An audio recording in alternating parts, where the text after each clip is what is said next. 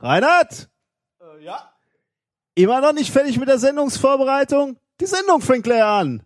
Ich höre noch nicht mal die Intro-Musik.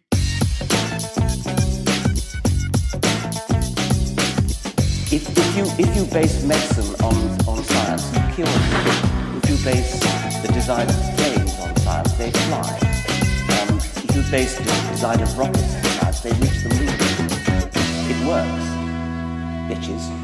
Methodisch inkorrekt, Folge 5, direkt aus dem Literaturverzeichnis der Wissenschaft. Mit mir heute wieder der Bibliothekar Reinhard Remfort. Hallo. Und ich bin das lebende Lesezeichen Nicolas Wörl. Hallo. Gib's zu, du hast an den Bibliothekar von Discworld gedacht, oder? Äh, Da musst du mich mal wieder aufklären. Das ist ein Äh, Orang-Utan. Ehrlich? Ja. das war mir nicht so klar. An der unsichtbaren Universität. Gibt, gibt's denn? Oh, das passt. Ja, ja, ist schön. Mir kommt es manchmal eher so vor, als wären meine Mitarbeiter unsichtbar, aber Das kommt, weil du nie hier bist. ja, natürlich, natürlich, natürlich. Was uns sehr schnell zum äh, zu der obligatorischen Frage äh, führt: Wie läuft's am Institut? Aber ähm, du warst ja praktisch nicht da. Du warst wieder äh, unterwegs im, im, im Dienste der Wissenschaft. Wissenschaft, könnte man sagen. Ja, ne? auch, auch. Ich war aber auch viel hier und habe hier auch viel Wissenschaft, viel, viel nähern Wissenschaft ist das falsche Wort, Dienst für die Wissenschaft ge gemacht. Das weiß ich ja. Ich wollte, das sollte jetzt auch nicht so negativ klingen. Es sollte lediglich äh, eine geschickte Überleitung Damit hast du ja. sein zu dem, was du so an den äh, letzten Wochenenden getrieben hast. Möchtest du uns davon erzählen? Ähm, ja, wir können mal äh, mit dem äh, vorletzten Wochenende anfangen. Da äh, durfte ich äh, Leute belästigen, indem ich auf der Bühne stand und äh, einen wunderbaren Science Slam Vortrag gehalten habe bei der Extraschicht Ah, in Bochum genau. im Botanischen Garten. Wo ich auch gerne gewesen wäre, aber ich konnte leider nicht. Leider nein. Ähm, ich fand's super, hat Spaß gemacht. Äh, eine Menge Leute, sehr gemischtes Publikum, äh, viele Leute, die nicht freiwillig da waren, die deshalb sagte ich auch belästigen. Bunt gemischt von Rentnern bis Kindern. Äh, mein Vortrag ist nicht unbedingt Kinder geeignet gewesen, aber äh, waren trotzdem, also hat gereicht, ich habe gewonnen. Und dann in der letzten Woche hast du das wieder gemacht, ne? Oder an diesem Wochenende? Richtig, an diesem. Wochenende durfte ich das Ganze nochmal machen, äh, und zwar äh, vor einem etwas größeren Publikum, und zwar bei Bochum Total. Äh, hat man da irgendwie eine Schätzung, wie viele Leute da waren? Ich schätze mal. nee, äh, ich glaube, ganz, keine Ahnung, ganz Bochum total kann man bestimmt irgendwo nachgucken, aber wir waren Ja, ja, aus so, so einer kleinen Randbühne. Äh, die Wortschatzbühne, die Trailer-Wortschatzbühne. Ähm, es waren auch irgendwie mehrere Slams, war halt so aufgeteilt in Halbfinale und Finale. Ähm, beim ersten, der war halt mittags, oder nein, mein mittags, also dein abends, äh, so um sechs rum, ähm, war der erste und da waren, weiß ich nicht, so 100 Leute, 150, Ja, okay. also ging schon. Ja. Und äh, beim zweiten, der war dann abends Viertel nach acht, Primetime quasi, äh, da war es richtig voll. Also da waren die Bänke voll, die Leute standen noch bis hinten hin. Ähm, was mich sehr gefreut hat, äh, durch Zufall waren ein paar Leute, äh, ein paar Physiker anwesend von unserer Uni hier. Ach. Äh, ja, tatsächlich. Ich musste also aufpassen, was ich erzähle. Äh, und noch diverse andere Fachbereiche, eine Mathematikerin, äh, Ingenieure. Äh, hat aber auch, äh, war auch äh, sehr spaßig. Äh, hat mir auch sehr viel Spaß gemacht, vor allem, weil ich Freibier bekommen habe. Dafür machst du ja so, zi so ziemlich dafür alles. mache ich fast alles, ja. Und dann hast du noch äh, in der letzten Woche im Rahmen einer Veranstaltung hier äh, an der Universität ähm, deinen beliebten Vortrag für Kinder gehalten. Ähm, wie lautet der nochmal? Er hat Spider-Man eigentlich Physik studiert. Genau, ja. Er ist immer nach der ersten Folie vorbei, da steht nämlich drauf, ja, hat er. Nein, ist ein bisschen mehr. Äh, ja, hier war ja äh, Freestyle Physics, haben wir ja letztes Mal schon ein bisschen was Ja. zu erzählt an der Ja. Uni und äh, da durfte ich äh, an drei Tagen ähm, äh, diesen wunderschönen Vortrag halten. Dabei wurde mir äh, von mehreren Personen, die sich mal ab, abgewechselt haben, geholfen, die mich halt als Assistenz unterstützt haben, weil du ja leider verhindert warst. Ja. Ähm, da schwankte auch die Zuschauerzahl zwischen äh, so um die 300. Also der eine Hörsaal Ui. brechend voll. Äh, die Leute saßen auf den äh, Stufen und keiner ist vorzeitig gegangen. Passiert sonst in der Vorlesung ja eher selten. Die dachten, da muss doch noch was kommen. ja, ja, genau, die haben die ganze Zeit gewartet, da muss da, da kommt noch was, da Das kommt noch was. es nicht, das Nee, kann nicht so ähm, ernst sein. Hat, hat sehr viel Spaß gemacht mit den Kindern. Ähm, nette Fragen, äh, alle begeistert. Kinder sind ja meist generell ein sehr dankbares Publikum. Solange es zumindest knallt und raucht und so, und das äh, ist bei uns ja gegeben. Du zeigst da ja, ähm, oder wir haben diese Vorlesung ja mal entwickelt, ähm, äh, der Aufhänger sind Superhelden, ne? Äh, Genau. Und wir zeigen ein bisschen, wie man mit Naturwissenschaften ähm, auch Superkräfte bekommen kann. Ja, man könnte auch quasi. sagen, wir zeigen, wie man schummelt, aber Ja, könnte man. ja, aber äh, ist schon ganz schön. So der ein oder andere nette Versuch ist dabei. Also mit flüssigem Stickstoff gewinnt man bei Kindern eh mal ganz schnell.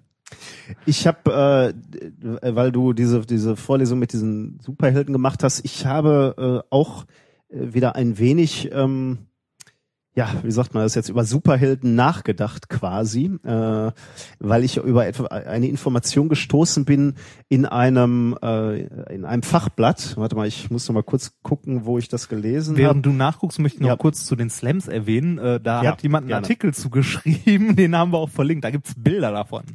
Genau. Ich habe auf jedem Bild irgendwie eine Bierflasche im Gesicht. Aber äh, ist, äh, ist auch ein netter Artikel. Ähm, ja, ich habe es jetzt auch gefunden, wo ich, Ah, ähm, es. Ja, äh, wo ich erzähl. was gefunden. Ich habe in dem Fachblatt äh, Superman und zwar äh, Ausgabe 709 etwas, Die, die dünnen Heftchen? ja genau, Oh, ja. etwas sehr Interessantes gelesen. Ähm, da, äh, davon muss ich dir kurz berichten. Ähm,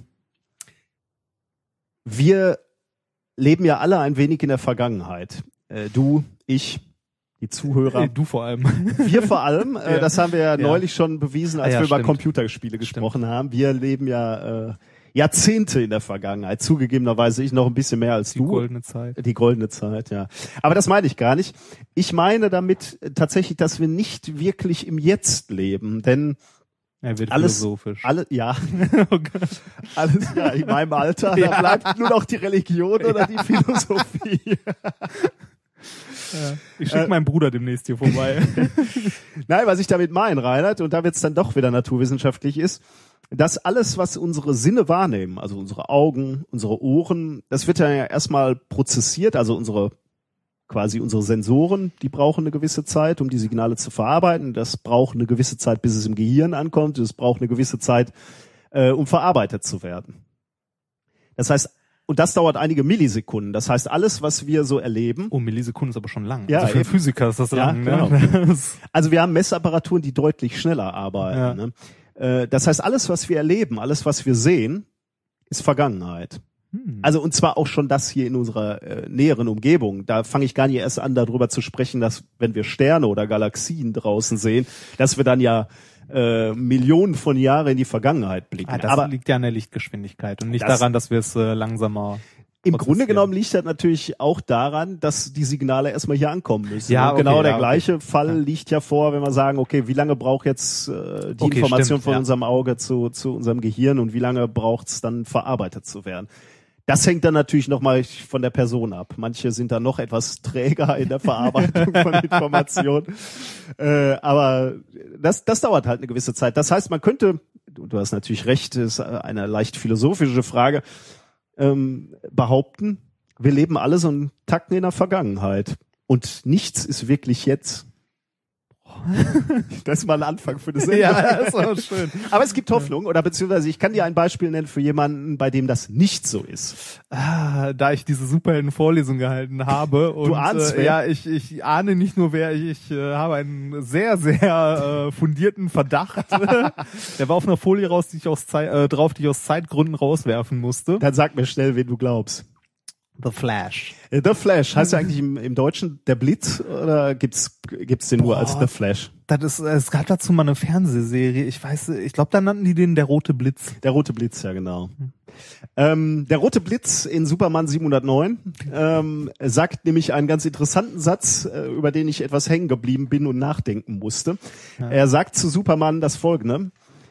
I can think at the speed of light.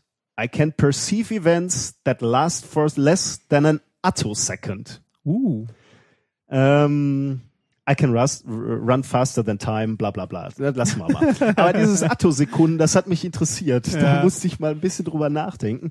Also während wir alle ähm, in der Vergangenheit äh, sind und auch äh, Träge reagieren. Träge, trä- träge reagieren und auch äh, nicht ganz so kleine, also er, er behauptet ja, er kann ähm, Ereignisse auflösen, die weniger, er sagt Ja, less weniger. than an Eine Attosecond. energetische Spirale nach innen.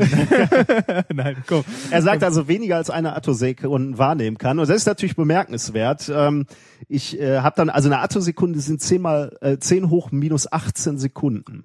Äh, ich habe mal nachgeguckt, ob äh, War das das schnellste, womit wir so messen können? sehr gute Frage, das habe ich mal nachgeguckt, weil mich das interessiert hat. Eine Attosekunde ist tatsächlich ungefähr äh, die kürzeste jemals gemessene Zeit. Uh. Äh, also da sind wir dann schon ähm, in, in einer Ecke, äh, wo auch der Flash ist. Ähm, aber Wie misst man sowas? ja, das kann ich dir leider jetzt gerade nicht beantworten. Schade. Das müsste man nochmal nachgucken, ja. Ja. Ähm, das werde ich, äh, ich notiere mir das mal und werde das für die nächste Sendung äh, nachliefern, weil das ist interessant, äh, sicherlich interessant. Ja. Das glaube ich auch. Ähm, Stoppuhr ist, also die 5-Euro-Stoppuhr von Aldi ist da äh, raus. die wird da nicht ich. reichen. Ne? Nee. Also da, das ist eine relativ kurze Zeit. Ähm, das Licht, wenn es, wenn, wenn du Licht um die Erde schicken würdest, äh, würde das Licht in einer Sekunde siebenhalb Mal um die Erde flitzen. Ja. Oder in einer Sekunde von hier zum Mond. Oder? Mm, Genau, ja, dann müsste auch ungefähr Ja, hinkommen. das waren diese Was ist was Bücher früher. Das ist so das, was irgendwie hängen geblieben ist. In einer Attosekunde allerdings Ja. Fliegt äh, ein Lichtstrahl von einem Ende eines Moleküls zum nächsten Ende eines, äh, eines Moleküls. Uh, ja, okay, das ist kurz dann. Da, Da so passiert nicht Vor- viel. Da hat man eine grobe Vorstellung, was das äh, für eine Größenordnung ist. Ne? Also für den, für den für den Flash ist praktisch äh, selbst äh, selbst Licht eingefroren, wenn du willst. Ne? Er, er, er kann ja diese diese Zeiteinheiten auflösen. Das heißt, ähm, er äh, er erlebt das Leben praktisch in all seiner epischen Lang äh, Langweiligkeit, wenn du so willst. Weil für ihn passiert hauptsächlich immer nichts. Äh, Der kann den Molekülen beim Schwingen zugucken. Stimmt, ja, genau, das könnte er tun. Ja. Ich habe mir tatsächlich die Frage gestellt, okay, äh, wenn er so viel wahrnimmt, ne, wird's schon relativ schnell langweilig. Ne? Deswegen habe ich mir mal die Gedanken gemacht. Obwohl, da muss ich noch einen kleinen Fun-Fact vor, vorne wegschieben. Ähm, die, die Leute, die zum ersten Mal Fernsehen gemacht haben, ne, also die, die Fernsehübertragung gemacht haben, die hatten vor allem als erstes Mal Sorgen, äh, wie sie ähm, Bild und Ton synchronisiert bekommen. Äh, die hatten Hm. große Sorgen, dass die Signale äh, Laufzeitdifferenzen haben und deswegen äh, Fernsehen technisch anspruchsvoll sein würde zu realisieren. Die haben dann aber festgestellt, dass der Mensch überhaupt kein Problem damit hat, wenn Ton und Bild etwa 100 Millisekunden auseinanderlaufen, weil unser Gehirn das wieder zusammenschmilzt. Erst darüber hinaus, mehr als 100 Millisekunden, hast du das Gefühl, dass du so einen schlecht synchronisierten Bollywood-Film siehst. aber alles davor ist überhaupt kein Problem. Für den Flash wird's aber jetzt schwierig. Oh denn alles, was der im Fernsehen sieht, wird grauenhaft für ihn aussehen. so schlecht synchronisiert. Sehr schlecht synchronisiert Das- für ihn. Ne? Also, ähm, Das kennt man vielleicht, wenn man Filme übers Internet legal streamt. Ähm, dann hat man, wenn man, äh, je nachdem, was für eine Flashplayer-Version man gerade benutzt, kann das auch mal passieren, dass Bild und Ton so leicht auseinanderlaufen, so eine halbe Sekunde oder so. Und das ist schon so schlimm, das, kann man sich nicht mehr angucken. das also tut da, weh. Ja, ja, das tut weh. Ne? da muss man dann doch äh, wieder äh, ins Kino gehen. was, war Im der, was war der letzte Film, den du gesehen Im hast? Kino? Ja, Muss ich das sagen? Kommt drauf an. Boah, warte mal, wie hieß denn der noch mal? Das war so eine Schnulze. Ähm, äh, ich krieg den Namen nicht mehr auf die Kette. Ja, okay. Ähm, ich habe mich mir die Frage gestellt, dem Flash ist ja langweilig, Ja. ne? weil er weil einfach nichts passiert. Deswegen habe ich mich gefragt, okay, was würde passieren, wenn man ähm, ihm einfach alle Kinofilme zeigt, die bisher gelaufen sind? Wie lange wäre er da äh, so äh, ähm, unterhalten, sagen wir mal? Ich bin jetzt davon ausgegangen, ein Film läuft bei uns 24 Frames, glaube ich, pro Sekunde, ne? Etwa 24 Bilder. Ein bisschen Ähm, mehr. wir machen kaum. wir also machen, so wir machen jetzt, äh, für den Flash machen wir ähm, Ein Bild, eine Attosekunde natürlich, damit er sich nicht langweilt. Soll ja flüssig werden für ihn. Das nennt man dann äh, hier, wie hieß das, High Frame Rate. das, Ähm, dann habe ich mir die Frage gestellt, wie viele Filme wurden wohl bisher gedreht? Ähm, schwer zu sagen, habe ich keine Antwort äh, drauf gefunden im, im Netz. Aber ich habe etwas gefunden. was denn hier mit der IMDB, wenn er die, sich die einmal komplett durch anguckt? Was ist das denn? Diese, kennst du nicht diese Filmdatenbank? Nee. Ist egal, okay. Ähm, ich habe aber eine Angabe gefunden. Ich habe gefunden, dass äh, derzeit etwa 5000 Kinofilme pro Jahr gedreht werden. Uh. 800 davon übrigens Bollywood-Filme. Also 5000 Filme. Ja, siehst du, die schaffen Masse und Klasse. Ja. 5000 Filme. Äh, und ich habe jetzt einfach mal angenommen, seit 100 Jahren drehen wir jedes Jahr 5000 Filme. Das ist natürlich viel zu viel. Am Anfang Ja. werden das viel weniger gewesen sein, aber spielt ja keine Rolle. Also 500.000 Filme insgesamt, a 90 Minuten, a 60 Sekunden, a 24 Bilder, macht 64 Milliarden Bilder, die er sich angucken muss. Boah, das ist doch sportlich. Ähm, und das führt dazu, wenn er die alle aneinander reiht, nie pipi muss und die alle an, aneinander reiht, dass er damit 64 Nanosekunden beschäftigt Oh, ist. Wahnsinn. Da habe ich gedacht, okay, das kann es noch nicht sein. Also habe ich mir überlegt, sagen wir mal, der, der Flash hat sich zu Hause hingesetzt und sagt, legt sich so das Video, also nehmen wir mal an, irgendeiner hat die Menschheitsgeschichte seit Christi Geburt gefilmt. Ähm, Nicht mal eine Sekunde und dann hat er alle Filme der Welt durch. Je- Jetzt sagen wir mal, Okay, jemand hat die Menschheitsgeschichte seit Christi Geburt gefilmt. Ähm, und der Flash wollte sich eigentlich nur Christi Geburt angucken auf Video, äh, hat dann aber ist hängen geblieben. Kennen wir ja. War, war, war interessant, ne? Wir sitzen, wir, so wie wir halt auch schon mal vorm Fernseher sitzen bleiben und hängen bleiben abends. Also 2000 Jahre Menschheitsgeschichte, 365 Tage im Jahr, 24 Stunden, 60 Minuten, 60 Sekunden, 24 Bilder. Macht 1,5 Billionen Bilder. Mhm. Damit ist der Flash eine Mikrosekunde beschäftigt. Und jetzt wollte ich jetzt wissen, jetzt wollte ich wissen, okay, wenn das auch nicht ausreicht, dann gebe ich ihm den ultimativen Film. Urknall bis jetzt. Aufgenommen, 24 Bilder pro Ja. Sekunde. Zugegebenerweise, der Film ist jetzt nicht so der Bringer. Am Anfang passiert relativ wenig. Aber Boah, würde ich so nicht sagen, aber also 14 äh, Milliarden Jahre, 365 Tage etc. etc. Alles aufgenommen, abgespielt in der Flash-Geschwindigkeit. Gibt ihm einen Film des Universums für 10 Sekunden. oh Wahnsinn. Hat er alles gesehen. Boah, muss das langweilig sein. Können wir froh sein, dass wir keine Superhelden sind, Ja, oder? allerdings. Also, ähm, ich würde sagen, es gibt Besseres, als der Flash zu sein. Ähm, Ja. ja, das, das war es eigentlich, was ich mir zu, zu diesen Superhelden überlegt hatte. Ähm, ja. Okay, ähm, ich habe dir äh, mal wieder was mitgebracht, um Oh. mal so einen harten Schnitt zu machen. äh, ich muss es nur irgendwie aus meiner Hose rausbekommen. Oh, Äh, ja, also, das wollte bitte. Hosentasche. Ihr habt's alle gehört. Ja. Müsst, müsst Also- für, für mich aussagen quasi. Und zwar muss ich das noch kurz zusammenbauen. ich beschreibe schon, was ich sehe. Ich sehe einen Griff, der an einen es sieht ein bisschen aus wie ein Pömpel, ehrlich gesagt. Oder Ja. Pümpel heißt es, glaube ich. Ne? Oh, ja. also ähm, ich, ich, äh, ich beschreibe mal, was ich, was ich sehe. Ich, äh, der, das, was ein bisschen aussah wie ein Pümpel, äh, ist jetzt scheint mir ein Ständer zu sein. An diesem Ständer äh, ist, ist so ein U, U-förmige Aufhängung und in dieser U-förmigen Aufhängung hängt ein Prisma. Richtig. Äh, ist es das schon oder hat das noch einen gewissen Nutzwert?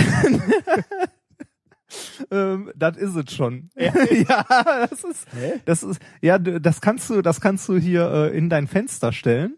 Wenn die Sonne scheint, hast du eine Regenbogenmaschine sozusagen. Die wird als Regenbogenmaschine verkauft, dieses Ding? Oder? Ja, zumindest sind solche Bilder auf der Verpackung gewesen. Aber nur ein kurzes Intermezzo. Das Du, ich meine, äh, ist schon ein schönes Teil eigentlich. wir ne? könnten jetzt schön noch über äh, Lichtbrechung und so sprechen. Ja, ne? könnten wir. Vielleicht können wir daraus mal irgendwann ein schönes äh, Experiment der Woche machen. Da könnten wir auch, wie es jede gute Physiker macht, mit dem Laser drauf rumbraten. Mal gucken, was passiert. Das machen gute Physiker? Ja, du hast meinen Science Slam Vortrag nicht gesehen, oder? du warst doch einmal da. Na gut. Okay. Ähm, ja, danke schön. Bitteschön. Äh, auch wenn ich im Moment noch nicht weiß, was ich damit machen werde. Also es bleibt hier auf der Fensterbank natürlich stehen, aber ähm, es, es zeigt auch ganz äh, wunderbare äh, Lichtbrechungen. Du kannst noch einen kleinen Motor dran bauen, der es dreht. den kannst du auch noch mitbestellen. Nee, oder? den kannst du nicht mitbestellen. Das hätte mich jetzt auch gewundert. Da ich, musst du dann schon ein bisschen Eigeninitiative reinstecken. ich wollte jetzt noch eben, aber das kriege ich jetzt gerade nicht hin, noch äh, die Lichtbrechung. Das habe ich übrigens auch nicht hinbekommen. Ich habe es auch in die volle Sonne gestellt und irgendwie hat's nicht so ganz das gemacht, was es sollte. Da Ein hab bisschen. Ich, das habe ich mir gedacht, es bringe ich dir es mit. Du freust dich bestimmt drüber. Ich freue mich sehr, ja. Das heißt, du hast es eigentlich für dich bestellt und äh, weil, weil du dann gemerkt hast, dass das nicht so der Bringer ist, was es äh, Könnte man so sagen. wunderbar. Okay, ähm, Du öffnest ein Bier ich öffne ein Bier. und derweil ähm, Und zwar äh, haben wir heute nochmal, weil du es letztes Mal nicht haben wolltest, das gute Borbecker helles Dampfbier. Prost. gut. Prost. Äh, während du altes Bier trinkst, habe ich neue Themen mitgebracht. Ähm, mein erstes Thema ähm, des heutigen Tages, der heutigen Sendung, äh, lautet: Das bekomme ich im Leben nicht voll. Nee, was, warte mal, das bekomme ich nie im Leben voll. Äh, das erinnert dich vermutlich an deine Folge letzte Mal. Ein bisschen. Äh, da habe ich ein wenig geklaut, deswegen nenne ich es äh, Das bekomme ich nie im Leben voll Teil 2. Du betonst das falsch. Das bekomme ich nie im Leben voll. Ja, ähm, Ja, bin ich gespannt. Da, warte mal, also- ich, ich, ich mache noch eine Variation des Themas, Ja. damit du nicht hier ganz pikiert bist und ich betone es anders. Und nachher wird dir klar, warum. Das bekomme ich nie im Leben voll. Oh, oh Gott. ja, schön, schön, schön. Ähm, ist quasi eine Fortführung. Also äh, Wir schauen es- mal, ob es- Ja, ich bin gespannt. Äh, ich habe dir auch ein äh, spannendes Thema mitgebracht und zwar äh, erzähle ich dir was zu SpongeBob, der Reinigungsfachkraft. Die Alternativkarriere, wenn ich habe übrigens letztens einen interessanten Artikel gelesen äh, und zwar hat jemand eine äh, alternative Theorie zu SpongeBob aufgestellt. Die allgemeine Theorie, die allgemein akzeptiert ist, ist ja, dass da ein äh, großer Haufen zugekokster, vollkommen breiter Redakteure gesessen haben und sich das ausgedacht haben. Äh, das andere, die andere Theorie, die ich für auch viel wahrscheinlicher halte, ist, äh, das ist ein Science-Fiction-Film. Und zwar spielt das ungefähr 10.000 Jahre nach dem Dritten Weltkrieg. Oh. Alles ist verstrahlt, deshalb auch äh, Bikini Bottom. Das ist nämlich das Bikini Atoll. Und das sind alles die mutierten, äh, vom Atomkrieg die mutierten Lebewesen, die da unten in der Ananas wohnen und so. Das führt äh, mich dann wiederum zu dem äh, Thema von letzter oder vorletzter letzter Sendung, äh, wie ich lernte, die Bombe zu lieben. Ja, richtig. wenn, wenn nachher alles so fröhlich ist und, und singend am Meeresgrund rum, Ja. äh, Grund rumhängt, dann kann es ja nicht so schlimm sein mit der Bombe. Richtig. Ähm, ja, auf jeden Fall äh, erzähle ich dir was zu äh, SpongeBobs Alternativkarriere als Reinigungsfachkraft. Äh, Gibt es Hoffnung fürs Labor? Wird's sauberer da? Nee, für das Labor nicht, aber für andere wichtige äh, Sachen. Oh Gott. Reden wir über Körperhygiene? Nein. Oh. Nein, nein, nein, nein. Na gut, äh, schauen wir mal, was das wird. Werbung. Es gibt ja durchaus Momente, wo man sich wünscht, man hätte die richtige Versicherung. Wenn man zum Beispiel krank ist oder so. So wie ich gerade. Äh, es gibt aber auch alle möglichen anderen Situationen, wo man sich denkt so, boah, hätte ich mir mal Gedanken um Versicherungen gemacht. Und genau hier kommt Clark ins Spiel. Mit Clark könnt ihr dabei sogar noch sparen. Als dein Versicherungsmakler überprüft Clark regelmäßig, ob du alle Versicherungen hast, die du brauchst und zeigt dir, wo du Geld sparen kannst oder wo du noch mehr Leistung rausholen kannst. Damit Clark als dein Versicherungsmakler auftreten kann, das heißt zum Beispiel Verträge für dich kündigen und neue abschließen, erteilst du Clark bei der Registrierung ein Maklermandat. Das heißt aber gleichzeitig, dass dieses Mandat von deinem, deiner alten Maklerin an Clark übergeht. Das ist nichts, was sich Clark ausgedacht hat, sondern ganz normale Praxis in der Versicherungsbranche. Du kannst deine Vollmacht zum Maklermandat aber natürlich jederzeit kostenfrei widerrufen. Außerdem hast du mit der Clark-App alle deine Versicherungen im Überblick und kannst sie von überall aus digital managen. Und wenn du mal auf der Suche nach einer neuen Versicherung bist, durchforstet Clark mit Hilfe modernster Technologien tausende Tarife, um genau den zu finden, der am besten zu dir und deinem Lifestyle passt. Und wenn wir schon beim Thema Sparen sind, die Jungs und Mädels von Clark lassen auch noch einen 30 Euro Shopping-Gutschein springen. Alles, was du dafür tun musst, ist dir die Clark-App runterladen, zwei deiner bestehenden Versicherungen hochladen und mit dem Code methodisch34 alles groß geschrieben, methodisch 34, bekommst du einen 30 Euro Shopping-Gutschein für Brands wie Ikea, Zalando oder Apple. Die Teilnahmebedingungen und alle weiteren Infos findet ihr wie immer in den Show Notes. Werbung Ende. Mein zweites Thema äh, lautet kurz und knapp die Elektrospinne. Schauen wir mal, Ja, ob wir da was rausholen. Und äh, dann erzähle ich dir ganz zum Schluss noch kurz was. Oder beziehungsweise, äh, da möchte ich eigentlich mit dir eher sowas, da wird's dann wieder so äh, ethikmäßig und so. Oh, schön. Möchte ich mit dir, äh, mich mit dir unterhalten und mal deine Meinung dazu hören, und zwar zur Doppelbelastung an Muttertag. Ich bin gespannt. Ja, äh, unfundierte Meinung, da bin ich ganz groß. Ja, das, ich weiß, deshalb habe ich das Thema ja mitgebracht. Vor allem Muttertag. Ja, Muttertag. Ausge, ausgerichtet der Muttertag. Ähm, Dann äh, würde ich sagen, fang mal an. Neben diesen Themen haben wir natürlich auch noch äh, wieder ein Experiment der Woche. Oh ja, hab ich fast vergessen. Äh, was wir diesmal gemeinschaftlich geplant haben. Und das kann man zu Hause auch nachmachen. ja, das äh, stimmt, ja. Da ähm, Und es ist verblüffend. stimmt, auch das. Und lecker. Äh, da lässt- das werde ich gleich mal testen. Vielleicht verraten wir, äh, vielleicht sollten wir nicht viel mehr dazu verraten. Nein, ich Ähm, denke auch nicht. Okay, kommen wir zum allerersten Thema des Tages. Oh, mir, mir fällt gerade Ja. was ein. Ich hatte, siehst du, deshalb hätte ich in meine Shownotes gucken sollen. Bevor wir, äh, bevor wir äh, zu den wissenschaftlichen Themen kommen, muss ich noch ganz kurz zwei Dinge loswerden. Und zwar möchte ich mich bei zwei Leuten bedanken. Ganz kurz, und zwar einmal äh, bei äh, dem, äh, ich weiß nicht, wie die Menschen richtig heißen, ich kann nur deren Twitter-Accounts nennen, äh, Fischstäbchen, geschrieben mit PH. Der war nämlich so nett, äh, meinen Science Slam Vortrag der Extraschicht aufzunehmen, bei YouTube online zu stellen. Das heißt, den kann man sich von der Couch angucken. Ich wollte mich bei Fischstäbchen bedanken und bei äh, unserem Hörer äh, Ruin. Der Mhm. war nämlich da und hat äh, angefeuert. Fand ich super. Wollte ich am Anfang erwähnen, habe ich vergessen. Zurück zu deinem Thema. Ich konnte ja auch nicht da sein und er hat mich äh, zwischenzeitlich Laufenden gehalten, hab auf ich. Laufenden Fand ich auch super. Ja. Äh, fand ich auch super, ja. Können wir dieses Selbstmarketing jetzt sein lassen? äh, ja, und aber ich wollte nur, die beiden wollten, also bitte, wenn das schon jemand macht, die wollte ich Recht, kurz erwähnen. Zu Recht, zu Recht. So, Ähm, jetzt erzähl da deinen Scheiß. nee, ähm, gut. Ähm, es ging um Daten. Äh, es geht in gewisser Weise um Daten. Ähm, ja. So, jetzt bin ich bei dir. Ich musste noch eine kleine Notiz schreiben. Siehst du, das funktioniert nicht, wenn ich mir Notizen vorher mache. du guckst nie drauf. ja, ne? richtig. Also, ähm, du musst mir mal wieder helfen. Du weißt ja, ich bin nicht so firm in äh, Superman-Literatur. Wir bleiben heute thematisch nämlich wirklich Bei bei, den bei, bei den Superhelden. Superhelden. Äh, allerdings, jetzt kratzen wir es nur noch mal an.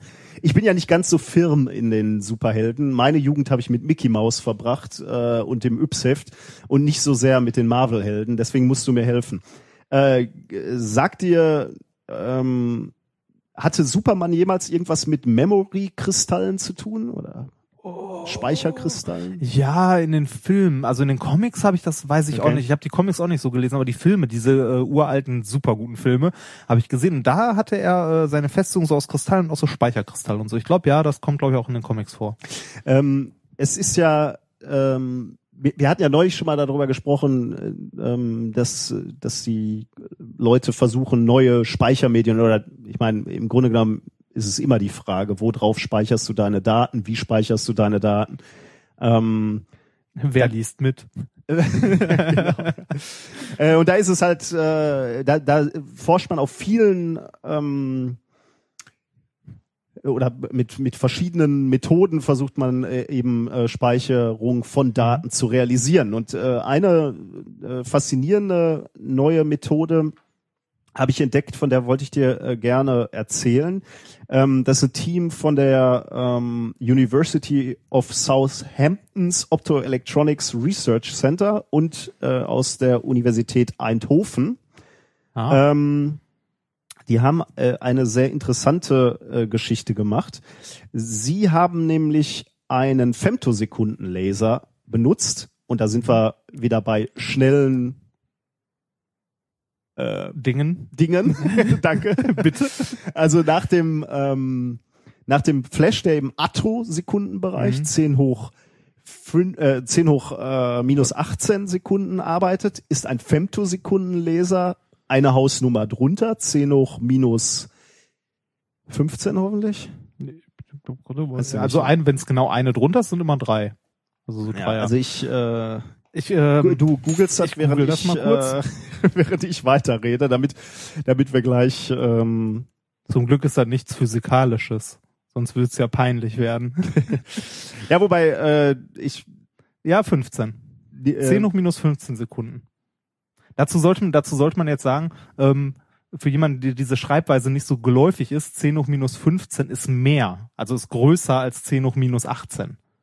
Äh, genau, ja. Das genau, ist, ja. äh, Und ähm, du äh, kritisierst natürlich gerade äh, zu Recht, dass ich nicht aus dem Handgelenk äh, feuer, wie viel Femto ist. Ja, Auf der anderen Seite, da wir mit kleinen Zeiteinheiten nicht spielen und wir uns mit Größenskalen beschäftigen, wir arbeiten halt im Nano-Bereich. Das, ähm, das ist halt nochmal äh, zwei Hausnummern drüber. Ja, ähm, und äh, das äh, die, diesen Bereich de, de, des, der, der Femto-Größe haben wir zumindest in, in Größenskalen noch nicht erreicht. Ja, es ist, äh, stimmt, man hat schon, also die Größenordnung, mit denen man tagtäglich zu tun hat, so Nano, Mikro und so, die hat man dem, die kann man aus dem Stehgreif. Aber alles andere, da muss man dann doch auch mal nachschlagen. Aber okay, Zurück zum Thema. genau, zurück zum Thema. Femtosekundenlaser benutzt, um in Quarz, beziehungsweise, ah ja gut, ich äh, habe zwei Quellen gefunden, die, die einen schrieben von Quarz, die anderen von Glas. Vermutlich ist es Quarzglas. ähm, mit einem Laser geschrieben haben. Ähm, und sie behaupten, äh, und das gefällt mir gut, sie schreiben Informationen in 5D, in fünf Dimensionen. Da wirst du skeptisch. ja. Ich, ich sag dir warum 5D. 5D, weil sie äh, zum einen natürlich die drei Raumdimensionen äh, Dimensionen haben, in Ja. denen sie die Bits im Quarz positionieren können. Also Also lass mich ran. Und dann haben die noch so Scherze wie die strahlen durch mehrere durch und haben irgendwelche Interferenzdinger oder sowas. ähm, nicht ganz. Äh, also sie haben sie haben die Position, Okay. also oben, Ja. unten, rechts, links, vorne, hinten. Also sie können in, Mhm. sich in diesen drei Raumdimensionen bewegen. Sie können die Intensität und damit die Größe ihres Datenpunktes Okay, verändern. Also wie groß ist der Datenspot, den sie reingebrannt haben mit ihrem Laser. Und sie können die Orientierung, sprich Polarisation ihres Lasers ändern Okay, und damit ja, auch nochmal die Struktur, die sie einschreiben, ändern. Und damit haben sie fünf Dimensionen, in denen sie Das ist schon. Freiheitsgrade, in denen sie sich bewegen Ja. können. Okay. Damit natürlich in gewisser Weise auch äh, eine gehörige Datendichte schreiben können. Ähm, allerdings die, die, die Studie ist natürlich noch verhältnismäßig jung. Was sie jetzt gemacht haben, ist, ähm, sie haben Daten geschrieben ähm, in drei Lagen. Also sie führen diesen Kristall am Laser vorbei und können in drei Höhenlagen schreiben. Ähm, und diese drei Höhenlagen sind jeweils fünf Mikrometer voneinander entfernt. Das heißt eine verhältnismäßig äh, hohe Datendichte. Und damit ist es ihnen gelungen, ähm, 300 Kilobyte erstmal zu schreiben. Das ist natürlich jetzt noch nicht so viel. da Zu- hängt in meinem Wohnzimmer mehr an der Wand. Äh, das stimmt, ja. Ähm, ich kann ja auch gar nicht sagen, wie schnell sie das geschrieben haben. Ähm, es ist halt eine frühe Studie, aber sie haben 300 Kilobyte geschrieben. Übrigens den Text ihres Papers, den sie dazu geschrieben haben. Uh, find das ich, ist cool. Das finde ich ziemlich cool. Oder in Abstract ist es, glaube ich. 300 Kilobyte geschrieben. Wenn sie mit der, oder wa- was sie, ähm, also haben sie geschrieben und gelesen mit diesem Verfahren, also das praktisch so ein, so ein Beweis des Prinzips. Und was sie versprechen mit dieser, mit dieser Datendichte, dass sie ungefähr ähm, 3000, nee, Quatsch, 360 Terabyte pro ähm, Scheibe, Datenscheibe, wenn du so willst, So CD-Größe? CD-Größe schreiben können. Das ist ordentlich. Dazu Das- sollte man sagen, was man so momentan so an großen Festplatten bekommt. Also ich habe mir letztens so ein Datengrab für zu Hause geholt, da ist man so bei vier Terabyte. So Hm. eine dreieinhalb Zoll Festplatte Ja. momentan. Also sie versprechen eben dadurch, dass sie in fünf Dimensionen schreiben und äh, diese Dichte erreichen, äh, 360 Terabyte pro Diskette. Steht da auch bei, wie viel, was für einen Datenstrom die haben, also wie viel Daten pro Sekunde die schaffen? Nee, im Moment, äh, ja, also entweder habe ich drüber hinweggelesen, zumindest habe ich es mir nicht notiert. Ja. Äh, ich glaube, das ist im Moment Labor noch nicht so, so, äh, ja, rühmlich. Ich, glaub, ich, ich vermute stark, dass ich, ich meine, auch ein Femto-Sekundenlaser, den Ja. baust du im Moment noch nicht in ein äh, Wohnzimmergerät ein, wo du, Ja. womit du dann schreibst und lesen kannst. Aber es ist halt schon mal, ähm, äh, es hat schon mal demonstriert, dass es funktioniert. Das ist schon schon ganz erstaunlich und und und erfreulich, dass dass äh, die Jungs da ein bisschen weitergekommen sind. Aber das ist nicht der Grund, warum ich aufmerksam geworden bin auf äh, auf, diesen Artikel. Warum ich eigentlich aufmerksam geworden bin, ähm, ist die Tatsache, dass wir hier in Quarz schreiben Mhm. ähm, und dieser, dieser Quarzkörper ist temperaturbeständig bis 1000 Grad Celsius. Ähm, wenn man jetzt drüber nachdenkt, was das für eine Konsequenz hat, ähm, dann, ähm, dann, dann kommt man darauf, dass wir im Moment, wenn, wenn es darum geht, Daten zu speichern, ein Riesenproblem haben. Wir speichern Daten nicht dauerhaft. Das stimmt. Äh, denken wir an unsere magnetischen Speichermöglichkeiten. Ähm, da, ich weiß gar nicht, wie, wie lange wird eine, ähm, wie lange wird die äh, Datenhaltbarkeit auf einer Festplatte angegeben? Weißt du das? Nee, zufällig? das weiß ich leider Aber warte mal, ich habe hier einen Link rausgesucht, Langzeitarchivierung. Ich gebe dir mal ein paar, ähm, paar Informationen. Ja? Ähm, die, so die aktuelleren ähm, Methoden der Datenspeicherung, ne? USB-Stick beispielsweise. Boah, so Flash-Speicher, glaube ich, nicht allzu lang. 10 bis 30 Jahre. Was du dann drauf hast, ist weg. Das ist äh, verdammt wenig. Wenn ja. man sich überlegt, dass so langsam äh, gerade diese flachen, kleinen, schicken Notebooks äh, alle auf Flash-Speicher umstellen, Festplatten würde ich im sagen, laufenden Betrieb zwei bis zehn Jahre. das kann ich mir sogar vorstellen, weil da ist halt äh, erstmal der Verschleiß der ganzen Lager und alles und das sind ja magnetische, also es wird magnetisch gespeichert und da haben wir auch im Praktikum mal einen schönen Versuch äh, gelernt, wenn man es irgendwann zu heiß macht, dann ist es weg. Ja.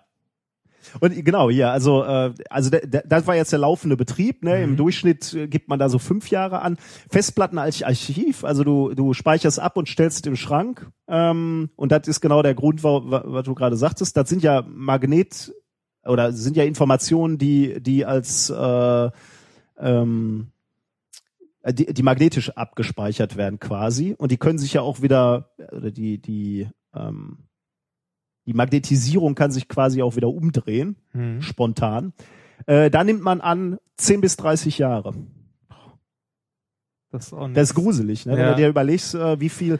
Ich meine, Oh, dazu habe ich auch mal eine interessante Dokumentation gesehen. Ich weiß, ich weiß leider nicht mehr, wie die hieß, aber da haben auch, da haben sie mehrere Historiker gefragt und der ein oder andere meinte auch, äh, wir sind wahrscheinlich die Generation, die äh, in der äh, Zukunft, also in der fernen Zukunft, so in 500 Jahren, 1000 Jahren, ein schwarzes Loch hinterlässt. Weil wir haben zwar Informationen ohne Ende, das Internet alles, aber das ist halt alles äh, halt elektronisch oder magnetisch gespeichert. Wir hämmern halt nicht mehr irgendwelche Steintafeln irgendwo hin, ne? genau da wollte ich jetzt gerade drauf kommen. Also ähm, schließen wir das noch ab. CD, äh, unter Idealbedingungen geht man davon aus, 50 bis 80 Jahre.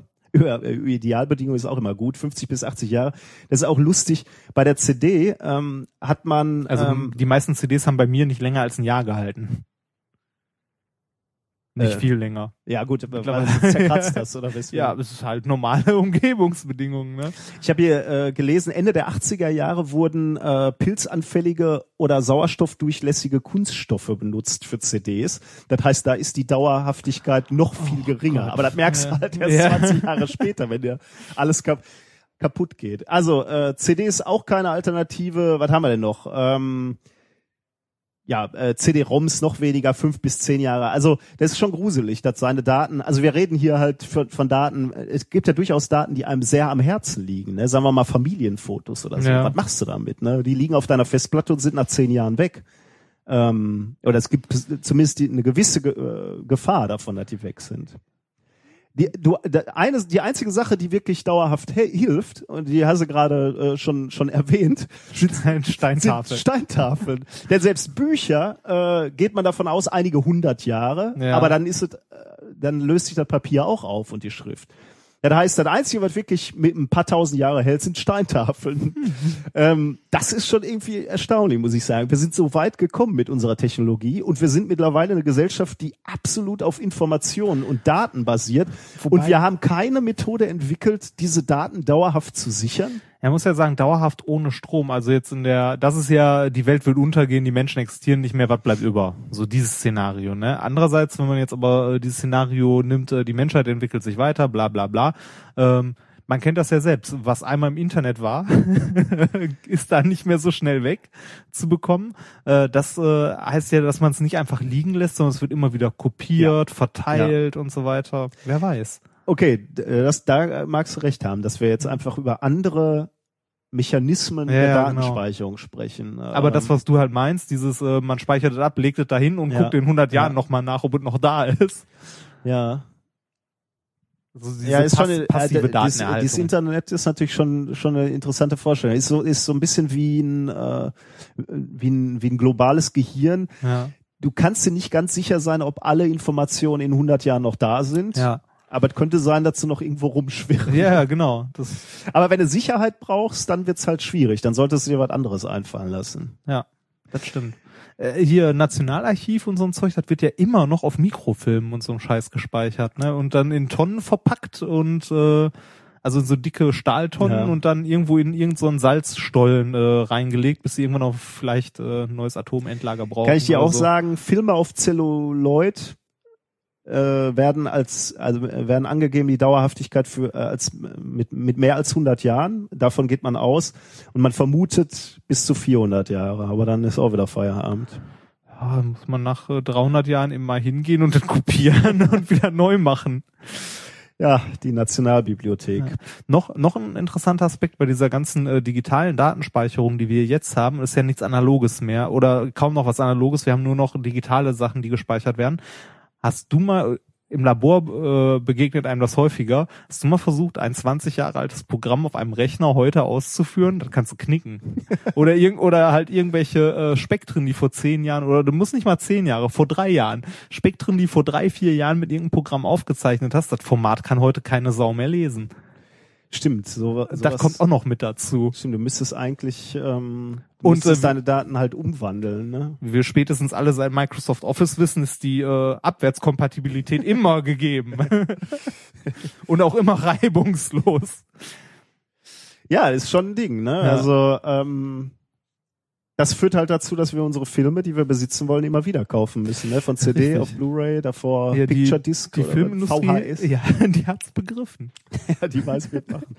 Aber äh, um das jetzt abzuschließen, also ähm, es ist hochinteressant, sich mal Gedanken zu, zu, zu machen, wie man äh, seine persönlichen Daten ähm, schützt. Haben, haben nochmal Gespeichert. zurückzukommen auf diese Speicherkristalle. Haben die denn vor, das mal irgendwie so irgendwie kommerziell zu machen? Ich meine, man muss die ja nicht schreiben können zu Hause. Jetzt- Prinzipiell wird Lesen ja erstmal reichen. Ich, äh, da wollte ich jetzt, äh, den, den Bogen wollte ich jetzt zurück zu dieser, zu dieser Arbeit äh, spannen. Ähm, wie gesagt, es werden Strukturen in einem Quarz äh, gespeichert und damit und und der ist stabil bis 1000 Grad, äh, dadurch äh, relativ ähm, äh, the thermodynamisch stabil, sagen wir mal erstmal. Was ist, wenn er dir runterfällt? Ja, dann ist natürlich, das darf nicht. Ja. Hat Superman dafür nicht irgendeine Lösung? Nee, ich glaube nicht. Äh, jedenfalls äh, möchte ich noch einen äh, Forscher aus dieser Studie äh, zitieren, äh, Professor Peter Kasansky. Ähm, äh, der hat nämlich den folgenden schönen Satz gesagt. Ähm, It is thrilling to think that we have created the first document that will likely survive the human race.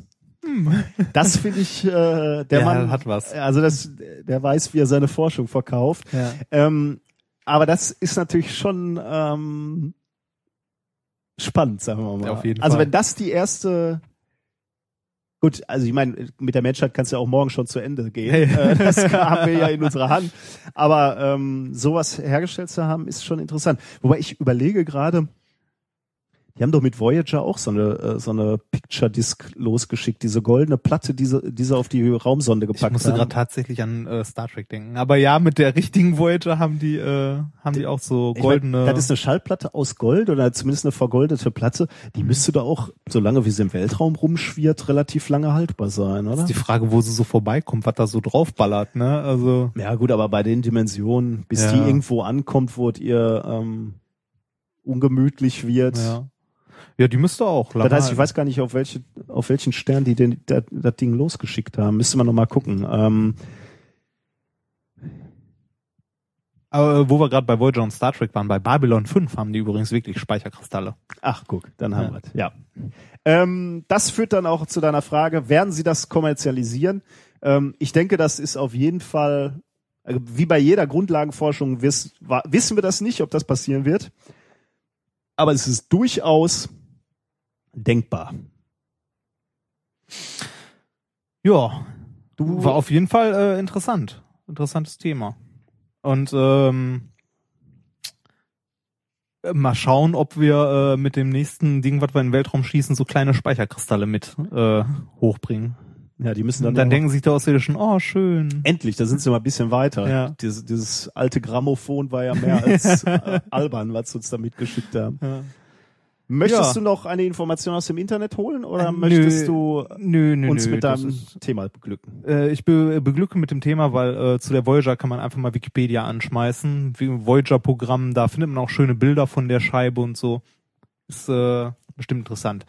So, äh, kommen wir zu meinem Thema. Mein Thema Nummer eins heißt, äh, hieß ja SpongeBob die Reinigungsfachkraft. Hast du auch nur eine, hast du eine Ahnung, worum es prinzipiell gehen könnte? Naja, also äh, Reinigen ist jetzt äh, natürlich eins meiner absoluten Fachgebiete. Natürlich. Äh, wie jeder weiß, der schon mal mit meinem Auto gefahren ist. also äh, SpongeBob die Reinigungsfachkraft. Also gut, Schwamm, Ja. reinigen, naja, äh, da wird zumindest schon mal ein Schuh, das kriege ich zumindest schon mal zusammen. Okay, es geht also um Reinigung prinzipiell, äh, und zwar um eine besondere Form der Reinigung und um Schwämme. Und zwar äh, habe ich dazu äh, ein Paper rausgegraben, äh, das kommt ähm, aus äh, China. Und zwar von, äh, ich könnte mal versuchen, die Namen vorzulesen. Ich, ich versuche mal kurz, es ist von 1, 2, 3, 4, 5, fünf Leuten. Äh, Xia Yan Zu, Zhao Zu Zhang, Xiang Kui Xu, Xehu Men und Xia Tao Zu. Ich find's gut, dass du die äh, alle äh, äh, erst durch spezielle Nennung.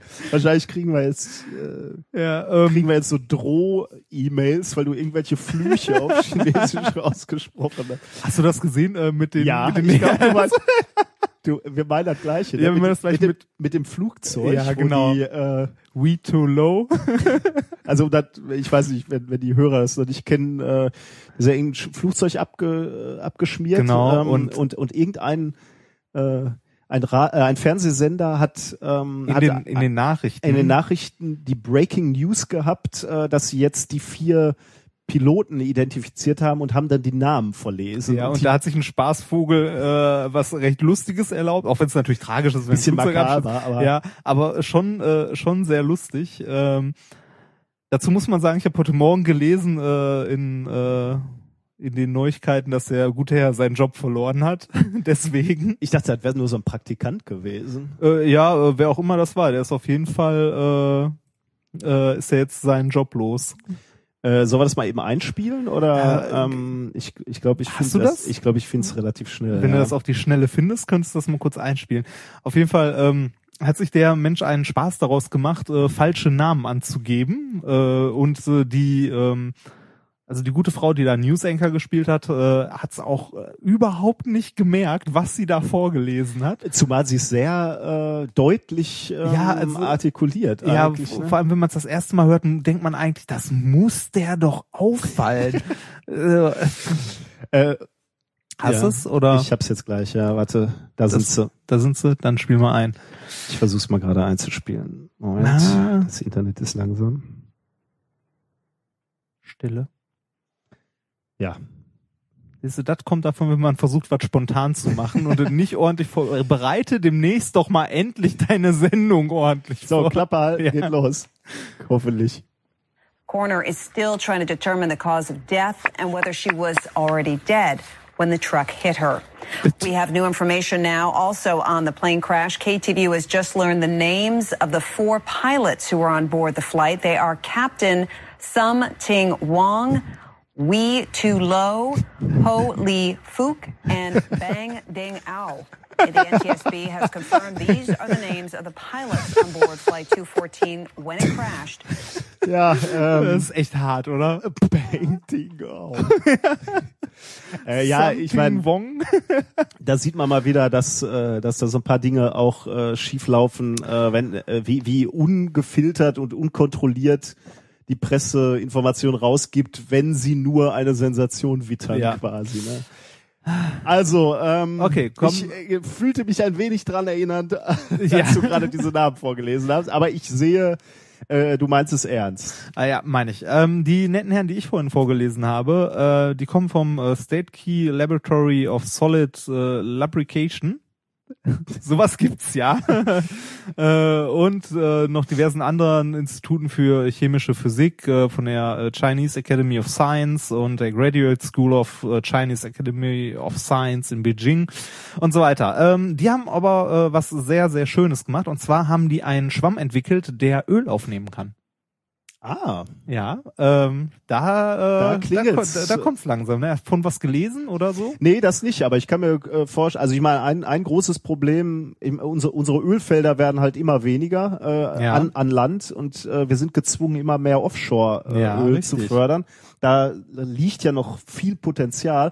Das größte Problem ist halt bei diesen Tiefbohrungen, äh, dass wenn mal was schief geht und du ein Leck hast in der Leitung, Dann dass ist dir die ganze Suppe gleich ins Meer fließt. Und die Frage ist halt, wie wirst du das wieder los? Richtig. Und da äh, kennt jeder die Bilder von so Ölkatastrophen äh, an Stränden, die äh, über Jahrzehnte verseucht sind mit dem Schweröl, auch wenn irgendwelche äh, Tanker äh, untergehen. Ähm, und äh, die haben jetzt einen, äh, auf jeden Fall einen Schwamm. Ja, den ganzen Schwamm entwickelt ist zu viel gesagt, weil ähm, die haben, äh, ich finde es sehr schön, die haben in ihrem Paper so einen äh, Abschnitt Experimental Section und es war endlich mal ein Paper, die das ordentlich und ehrlich beschrieben haben. Commercial äh, Polyurethan, nee, was war das? Polyurethan Sponges äh, we obtained from a local furniture store. ja, steht hier wirklich drin. Ist ja, aber schön ehrlich, ne? Ja. Also die haben äh, stinknormale Schwämme genommen, wie sie jeder in der Küche hat, und äh, haben die dann einer gewissen Prozedur unterzogen. Ach so, ich dachte, das wären äh, vielleicht lebende Schwämme quasi. Nee, nee, nee, nee, äh, die haben äh, den äh, haushaltsüblichen Schwamm Äh, genommen. vom, vom Drugstore nebenan. Grü ja. Genau, grün und viereckig, wie SpongeBob. Ähm, und äh, das, was du am Anfang gesagt hast, wofür man sowas... SpongeBob ist grün? Äh, nicht grün, gelb, entschuldige. Ähm, Ich, ich meine, dir kann man alles ich, erzählen. ich, ich äh, mit so einer leichten Farbenblindheit habe jetzt, du Ja. grün, ich denke, kann das sein, kann das sein? Nein, das kann nicht sein. Nein, äh, du hast recht, SpongeBob ist natürlich gelb. Ähm, und äh, die, äh, ähm, die haben diesen Schwamm so manipuliert, also die haben äh, auf dem Schwamm ähm, was mit äh, CVD abgeschieden. Äh, also Chemical Vapor Deposition mal wieder. Ähm, die haben ähm, diese Schwämme, die prinzipiell gut Flüssigkeiten aufnehmen können, äh, weil die halt äh, hauptsächlich aus Luft bestehen, ganz, ganz viele Poren haben, eine große Oberfläche, haben die beschichtet. Ähm, und das äh, haben die äh, in einem ähm, Sechs-Schritt-Prozess gemacht. Erstmal haben sie diese Schwämme äh, in Aceton eingelegt und äh, Wasser und die in Ultraschallbad gepackt, also ganz normal sauber gemacht, wie wir das auch häufig im Labor machen. Ähm, dann haben sie eine Mischung angerührt aus Eisen-3-Chlorid und PTES. Interessiert wie ich bin, habe ich nachgeguckt, was zur Hölle ist PTES. Und ich bin fündig geworden. Okay. Und man muss dazu ja sagen, äh, Chemiker neigen ja dazu, äh, also in so einem Namen von so einer chemischen Substanz steckt viel mehr drin, als man denkt. Da steckt quasi fast schon die Strukturformel drin, äh, was das ist und woraus das besteht. Und genauso ist das bei PTES. Und PTS kürzt man im Allgemeinen ab, weil der normale Name dafür ist Perfluorooxyl, nee, warte mal.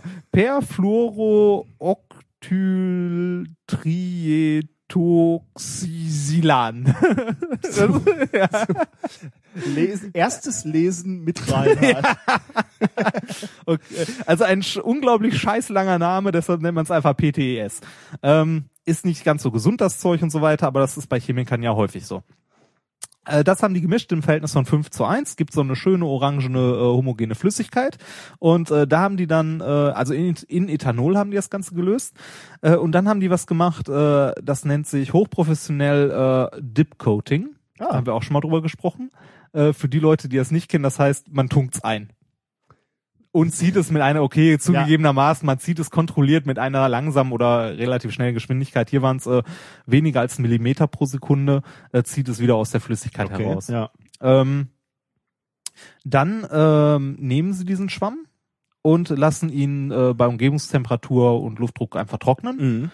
Ähm, dann äh, wird dieser Schwamm in eine äh, Vakuumkammer gehangen und unten in diese Kammer wird eine ähm, eine Schale mit äh, Pyrol, das ist irgend auch ein irgendein Chemie äh, Voodoo, ähm, äh, reingestellt und dann ähm, lässt man das Zeug, das verdampft ja so mit der Zeit, äh, lässt man verdampfen und das äh, polymeriert dann ähm, halt äh, diese Lösung, die man vorher aufgebracht hat durch Dip Coating und lagert sich auf den auf der Struktur des Schwammes ab. Hm. Dann nimmt man den raus und packt den für 30 Minuten bei 100 Grad in den Backofen. das ist wirklich so. Äh, und äh, dadurch ähm, bekommt man am Schluss nachher so einen kleinen schwarz, äh, dunkelschwarzen Schwamm. Dieser Schwamm hat jetzt extrem interessante Eigenschaften. Die äh, haben den aus dem Ofen geholt und hatten keine Ahnung, was sie damit machen sollten. Haben die dann zu den anderen Ölabfällen geschmissen und dann festgestellt, dass Höchstwahrscheinlich ist es so geschehen, ja. Äh, und dann haben die festgestellt, dass das Ding ähm, sehr, sehr äh, hydrophob ist. Hydrophob, also Hydrophob heißt, es mag stoßt- überhaupt kein Wasser. Genau, und stößt Wasser, ab. Man kann, äh, je nach sogar, wie lang man das Ding bedampft, kann man sehen, wie es immer hydrophober wird. Mhm. Ähm, und es wird äh, oleophil. Ah. Das heißt, es zieht Öl an. Beziehungsweise Öl benetzt das Mhm. sehr, sehr gut. Was hat jetzt, äh, also was folgende Folgen hat, ähm, wenn man, äh, die haben da auch ein paar Bilder von dem Paper, man nimmt sich ähm, mal ein, äh, ein Wasserglas oder ein Wasserbehälter, ähm, kippt einen Liter Öl rein oder so, ähm, und der, das Öl schwimmt dann an der Oberfläche, ähnlich wie bei so einem Tankerunglück oder bei einer Bohrplattform, äh, und dann wirft man den Schwamm da drauf und der Schwamm macht jetzt folgendes, der saugt das Öl auf, aber nicht das Wasser. Ah. Im Gegensatz zum normalen Schwamm, der beides aufsaugen ah, würde. das wäre jetzt meine Frage Genau. gewesen. Was passiert beim normalen normaler Der Schwamm, würde beides. ja. genau, der macht, der saugt halt so ein Gemisch auf. Der saugt aber nur das Öl auf. Und ähm, richtig interessant. Also ich meine, sowas gab es früher schon oder gibt's auch jetzt schon. Ähm, also ich meine, wenn man heute so eine Ölkatastrophe hat, dann ähm, dann äh, versucht man auch, das äh, Öl von der Oberfläche abzuschöpfen ähm, oder halt äh, zu absorbieren. Das macht man zum Beispiel mit Zeolit Mhm. Weil es auch eine sehr große Oberfläche und so weiter hat. Ähm, die mit Wolle, Schwämmen und diversen Sachen wird hier im Paper auch an, anfangs erwähnt, aber es hat halt alles äh, Nachteile. Wie wir beim Zeolit ja gesehen haben, äh, mit Wasser ist das auch nicht ganz so, kann Ja, auch das kann man nicht, kann man nicht ernsthaft ins Meer kippen. nee, oder? nicht wirklich. Ähm, Also wie, wie das hier am Zischen war. ja. Äh, Aber es, äh, man kann es halt wohl aufs Öl streuen und es Hm. saugt dann in erster Linie erstmal das Öl weg. Äh, aber das hat halt alles äh, immer noch den Nachteil, man, man hat nachher dieses Zeug, das voll ist mit Öl. Und äh, das kann, muss man auch extra entsorgen und alles. Und äh, diese Schwämme haben jetzt eine super geniale Eigenschaft. Die kann man nämlich, wenn die sich mit Öl vollgesaugt haben und die können viel Öl äh, aufsaugen. Und zwar äh, haben die äh, in ihren Messungen das Beste, was sie hinbekommen haben, waren das 20-fache ihres Eigengewichts. Oh ja, ja. Das ist schon ordentlich. Mhm. Ähm, man bekommt das Öl da wieder raus. äh, Aus durch den Schwämmen. Drücken, oder? Richtig, durch Drücken, durch Ausquetschen bekommt man das Öl aus den Schwämmen wieder raus. Und die haben äh, tatsächlich ein paar Bilder und ein paar Versuche in ihrem Paper, wo die äh, halt Öl auf Wasser aufgetragen haben und das dann komplett mit dem Schwamm aufgesaugt und in ein anderes Gefäß umgefüllt haben. Und du hast es wirklich sauber getrennt, Wasser und Öl. Hm. Das heißt, du kannst auch, äh, die haben auch Versuche gemacht mit äh, Petroleum oder ähm, mit äh, Treibstoff, mit Kerosin und so weiter. Und du kannst das wirklich wunderbar, äh, also so Schweröle, Leichtöle, kannst du alles richtig schön von der Oberfläche aufsaugen und danach auch wieder benutzen immer noch. Da Ja, ist eine immer. Menge, eine Menge Potenzial. Und zwar mit, Ding. mit relativ preisgünstigem Ja, Ausgangsmaterial. richtig, ne? richtig. Also, das Schwamm Zeug, was sie dafür benutzt haben, ist äh, alles relativ billig und die äh, Herstellungsmethode ist äh, sehr leicht groß skalierbar, was ja auch ich mal hatte, wichtig ist. du hattest irgendwas von einem CVD, also einem chemisch mit einem chemischen Gasphasenabscheidungsprozess. Das ist, das ist hier der Punkt. Wir packen es in eine Kammer, stellen eine Wanne da rein, lassen das Zeug verdampfen. ähm, Es ist ja auch, also CVD bedeutet ja nur Chemical Vapor, Ja, also ja. Dampf. ja. Und äh, die lassen das Zeug einfach nur äh, verdampfen in einer Okay. geschlossenen Kammer. Und das äh, löst dann eine chemische Reaktion aus. Auf dem Substrat hier der handelsübliche Schwamm.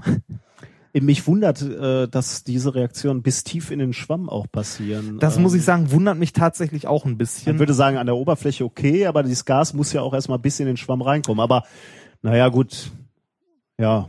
Auf der anderen Seite ist der auch großporig vielleicht. Ja. Vielleicht haben sie auch ein bisschen durchgeströmt oder so. Man weiß es nicht. Aber Steht im Paper so genau leider nicht drin. Ähm, aber Und die haben das auch schon mit großen Schwämmen gemacht, ne? Äh, nicht mit winzig kleinen. äh, Äh, ja, also jetzt nicht so unter Mikroskop oder so, Ja. sondern also das, äh, wie gesagt, handelsübliche Schwämme. Also die haben so einen stinknormalen Schwamm einfach genommen. den könnten sie ja noch mal kleiner geschnitten haben. Aber Ja, die, die, haben sie auch wahrscheinlich, also hier, wenn du dir die Bilder mal anguckst, den haben sie auch ein bisschen kleiner geschnitten. Also haben sie so, ein- so ein Stück rausgeschnitten. Ah, ja. Wie man das halt macht. Man möchte ja mehr als eine, äh, mehr als eine Probe haben. Also ich sehe jetzt nicht so genau, hier ist jetzt keine Skala äh, angegeben, aber ich schätze, würde jetzt hier einige Zentimeter schätzen. Und dann also, haben sie mit dem Remmer noch mal ein paar Bilder gemacht, wo man sieht, dass sich Ja. das wirklich in den Poren alles äh, schön festgesetzt hat und Ja, spannend. ist schon äh, interessant. Fand ich äh, cool. Also ein sehr äh, cooles Thema. Ich hätte, ich wusste auch gar nicht, dass sowas geht. Also Hydrophil, äh, Hydrophil, Hydrophob kenne ich ja, das haben wir auch schon gemacht mit äh, diversen Materialien durch Plasmabehandlung. Habe ich auch schon Tage mit verbracht. Äh, aber dass man sowas selektiv für verschiedene äh, Flüssigkeiten machen kann, beispielsweise für Öle oder für Wasser, fand ich äh, sehr interessant. Ja, hochinteressant. Wie Dann, du siehst, SpongeBob hat eine Alternativkarriere als Ölsauger. da hier gelegentlich unsere Vakuumpumpen Öl verlieren, habe ich gehört. Boah, ist das gut, dass unser Haustechniker diesen Post Podcast nicht hört. Das, Äh, ja, du, du machst ja auch fleißig das Öl wieder weg. Außerdem haben wir ja jetzt eine Möglichkeit, ähm, Ja, genau, das aufzusaugen. Ne? das aufzusaugen. Und wieder zu benutzen. Wir können das quasi aufsaugen und in die Pumpe oben wieder reinfüllen. damit es wieder runter rausläuft. Wunderbar. Ein sehr schönes Thema, ja, vielen Dank. Ja, immer wieder gerne. Ähm, bei so viel experimentellen ähm, Ergebnissen anderer Forschungsgruppen juckt es mir natürlich äh, in den Fingern, auch mal wieder zu experimentieren. Und ähm, wir haben ja heute das Experiment der Woche. Oh, ich fang nicht mit so einem Jingle an, bitte nicht. Das ist, nee, das, Wir haben es das gemeinsam vorbereitet.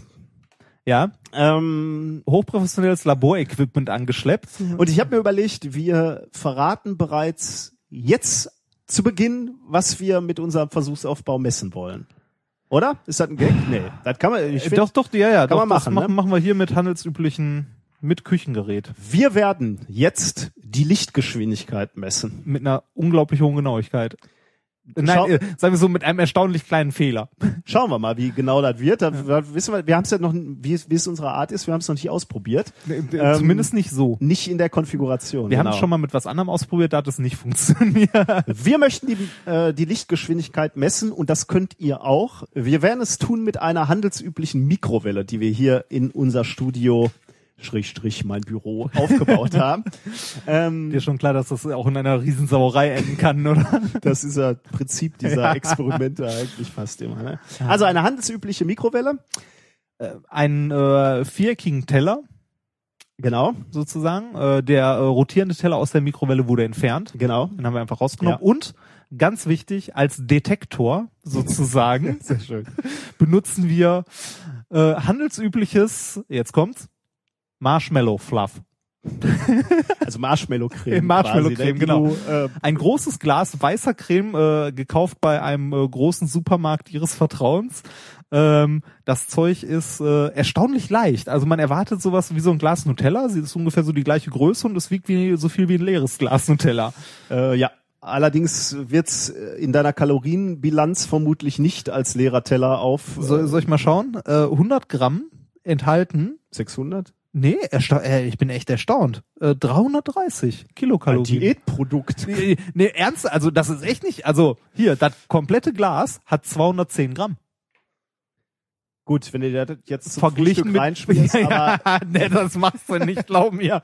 Aber verglichen mit Nutella ist das echt ein Leichtgewicht. komm, was machen wir damit? Wir streichen dieses, Das soll übrigens Vanillegeschmack sein. das kannst du ja gleich mal, das ist der erste Soll ich mal? Ja.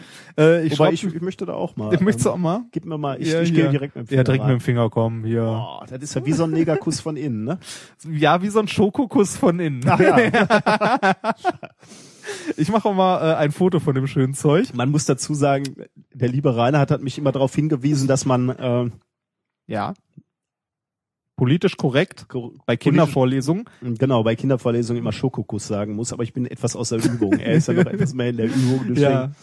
Äh, so, ich äh, probiere das direkt mal mit einem Löffel. Okay, ja, äh, es haut mich jetzt nicht so um, aber ähm, oh, ja, komm, wenn dann richtig.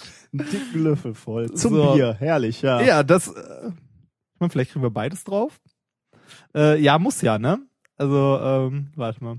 Wenn soll ich einen Zuckerschock erleiden und nicht mehr. Du weißt, äh, Ja, ich- du weißt, du weißt, in der Küche hängt ein Erste-Hilfe-Kasten. Ich werde dich retten. Mm, Rächen. das war eine scheiß Idee. Ist nicht so dolle, ne? Mm. Das ist ein bisschen wie ein riesiger, ah, wobei geht. Aber jetzt ist nicht alles auf hier. Wir Ja. Ich nehme auch noch mal einen, so einen Finger nehme ich noch mal. Mhm. Mm. Hm. Boah, Alter, ist das süß. mm. Gut, Ja. So, lass uns zur Wissenschaft kommen. was machen wir denn jetzt mit Ähm, dieser Creme, außer sie ich- zu essen? Ich werde jetzt diese Mikrowelle anschließen, zunächst einmal. Ja. Ähm, Ja. das Kabel ist etwas kurz. Ich versuche noch mal, also hier, mein, mein, ähm, Das wird ein Riesen. warte mal, nimm das hier mal bitte raus. Wahrscheinlich explodiert gleich unsere. Aufnahmetechnik. Es, Es knackt schon. Ich will nicht, was passiert, wenn du die Mikrowelle anmachst. Äh, ja, geht die überhaupt an? Ich habe ich, schon, ich, ich weiß gar nicht, haben wir die mal getestet? Warte, war das die, die wir in den eBay Kleinanzeigen? äh, genau, die wir äh, in Bottrop abgeholt haben. Auch ein sehr skurriler Tag, möchte ich dabei mal anmerken. Für die Wissenschaft. Sie geht noch an und brummt, ja. Und Okay. es brummt auch ein bisschen in den Kopfhörern. Ja, das äh, gibt gibt's äh, dann halt authentisch wieder, was wir hier tun. So. So. Aber jetzt geht, darum geht's jetzt noch im Moment noch nicht. Äh, Reinhard verteilt jetzt zunächst einmal Das ist eine äh, Sauerei. Marshmallow-Creme Auf diesem handelsüblichen Teller, von dem wir auch mal ein Foto machen. Äh, ähm, ja. Zugegeben, es ist eine ähm, Plastikplatte, die wir rein zufällig noch hier rumliegen Fang hatten. bitte an zu streichen, dann werde ich das äh, Ähm. dokumentieren. das sieht doch sehr schlau aus, muss ich sagen. Oh Gott. Haben wir eine Vorstellung, wie dick wir das? Äh, Nein, haben wir nicht. Wir könnten Professor Lorke fragen, der, der diesen Tipp gab mit der Marshmallow-Creme, dass es damit äh, wohl gut gehen sollte. Ähm, Bin, ich bin gespannt. Gut, ähm, ich, während du dann noch am Werkeln bist, äh, dein, dein äh, Plastikbutterbrot äh, beschmierst quasi, äh, möchte ich schon mal erzählen, was wir jetzt gleich vorhaben. Genau, mach wir das werden, mal. wir werden jetzt diesen Teller mit der Marshmallow-Creme, die wir dünn auf dieses Brett auftragen, in die Mikrowelle legen äh, und dann die Mikrowelle laufen lassen. Ähm, wie gesagt, der Drehteller ist entfernt, also unser, unser äh, Ersatzteller wird stationär äh, in der Mikrowelle bleiben. Und was wir hoffen zu sehen, ähm, sind die stehenden Wellen, die stehenden Mikrowellen, die sich in dem Mikrowellenofen ausbilden. Ähm, ihr müsst euch das so vorstellen, in einem Mikrowellenofen werden, ähm, ja, es werden, werden Mikrowellen erzeugt und die äh, koppeln in diese Mikrowellenkammer ein. In einem Magnetron werden die erzeugt. Das Genau. kommt übrigens aus der, tatsächlich, ich habe es nochmal nachgeschlagen, tatsächlich wirklich aus der Radartechnik. Hm. Ähm, hast du, weißt du, wer die Mikrowelle erfunden hat? Äh, nein. Könntest du das einmal kurz nachschlagen? Ich weiß nicht mehr, wie der Mensch hieß, aber ich weiß, wie er drauf gekommen ist.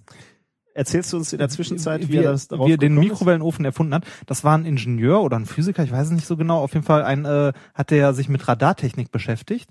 Und als er mal wieder an so einem Ding rumgeschraubt hat, ist ihm aufgefallen, als er davor stand, erstmal hat er so, so ein lustiges Kribbeln gespürt. Äh, das kennt man zumindest bei uns im Labor gelegentlich mal. ähm, aber selten, ganz, ganz selten. Ähm, er hat auf jeden Fall festgestellt, ähm, neben diesem lustigen Kribbeln äh, dass der Schokoriegel, den er in seiner Brusttasche hatte, äh, dass der tatsächlich äh, vor sich hingeschmolzen ist, während er vor diesem Radargerät stand. Ich muss ja sagen, wenn mir das passieren würde, würde ich über meinen Job nachdenken, ob das denn so das Richtige ist, was man, äh, ob man das denn so machen sollte. Der das, Herr heißt Percy Spencer. Ja, der, äh, und der ist dann auf jeden Fall auf die Idee gekommen, äh, sich das Ganze direkt mal, äh, pat- äh, war kein Physiker. Kann keiner gewesen sein, der ist nämlich auf die Idee gekommen, sich das Ganze mal patentieren zu lassen, äh, zum Speisen erwärmen. Und äh, hat damit dann äh, die Mikrowelle erfunden. Das wird so eine Riesensauerei hier. Was wir uns erhoffen, ist das folgende. Wir haben stehende Wellen in Hier, dieser Mikrowelle. Ähm, äh, stehende Mikrowellen. Und äh, das bedeutet, dass, äh, wir kennen das ja bei Wellen, ähm, äh, Wellen haben Wellenberge und Wellentäler und diese Knotenpunkten, wo sich äh, die, wo, wo die, äh, wo die Wellen praktisch auf einer Höhe bleiben, kann man Um sagen. Kurz zu erklären, äh, für Leute, die nicht äh, unbedingt mit Physikvorlesungen damit gequält wurden, eine stehende Welle ist dann eine Welle, die sich nicht zu den Seiten bewegt, sondern ein Berg bleibt immer da, wo er ist. Ähm, nur, dass äh, der Berg halt immer wechselt zwischen Bergtal, Bergtal, Genau. Bergtal, ohne sich dabei zu bewegen. Mit anderen Worten, das elektrische Feld ähm, ist dort. Du isst schon wieder. äh, hier hab. la, la, warte erst mal ab, um, ob unser Experiment funktioniert. Noch oder so ob wir vielleicht da. gleich noch. ähm, mit anderen Worten, ähm, dort, wo äh, die Wellenbäuche sind und Wellentäler, da äh, schwingt das Feld stark auf und ab und dort werden unsere Speisen stark erhitzt. Ähm, und da, wo die Knotenpunkte sind, da bewegt sich das Feld praktisch nicht. Und da wird die Speise auch nicht warm. Deswegen ist es bei euch so wichtig, dass ihr einen Drehteller habt, damit ähm, die Speise auch immer durch diese Wellenberge und Täler durchgefahren werden quasi und nicht ein Teil der Speise immer im Knotenpunkt liegt. Es gibt Mikrowellenofen, äh, die einen Drehteller nicht haben. Dann wird das Magnetron, also das, was die Mikrowellen erzeugt, selber gedreht.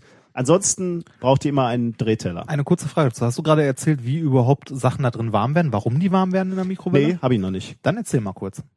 Oder, Wollt- oder kann, ja, du kann ich auch drängst dich ja gerade Äh, auf. Ja, dann- nee, ich wollte das ich noch schnell kurz äh, erwähnen.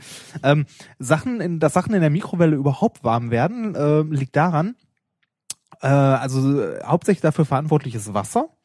Äh, wenn man sich nämlich so ein Wassermolekül mal anguckt, H2O, ähm, das ist nicht ganz linear aufgebaut, das ist so ein, wie so ein Dreieck so ein bisschen, äh, durch die Ladungsverteilung der äh, überschüssigen Elektronen am ähm, Sauerstoffatom. Äh, und wenn man sich das dann anguckt, ist äh, so ein Wasserstoffatom, äh, so ein ähm, Wassermolekül ähm, leicht äh, dreieckig und äh, an der Spitze, also an einer der oberen Spitzen, da wo jetzt sagen wir mal das äh, Sauerstoffmolekül sitzt, da ist es leicht negativ und gegenüber, wo die äh, Wasserstoffmolekül, äh, Wasserstoffatome sitzen, da ist es leicht positiv. Das heißt, wir haben einen sogenannten Dipol, wie so ein Magnet im Grunde, nur halt elektrisch. Äh, der hat halt zwei Pole. Plus, Minus. Wenn jetzt äh, dieses ma elektromagnetische Feld in der Mikrowelle sich schnell ändert, ähm, passiert folgendes, die Wassermoleküle äh, ändern auch ganz schnell ihre Richtung. Die richten sich immer am Feld aus. Und wenn man sich jetzt überlegt, bei äh, einer Frequenz von, was hatte diese Mikrowelle? äh, 2,45 Gigahertz. Ja. Ähm, das heißt, die richten sich äh, 2,45 tausend Mal in der äh, äh, Sekunde aus.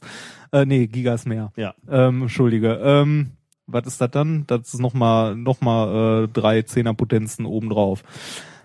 Ähm, Millionen?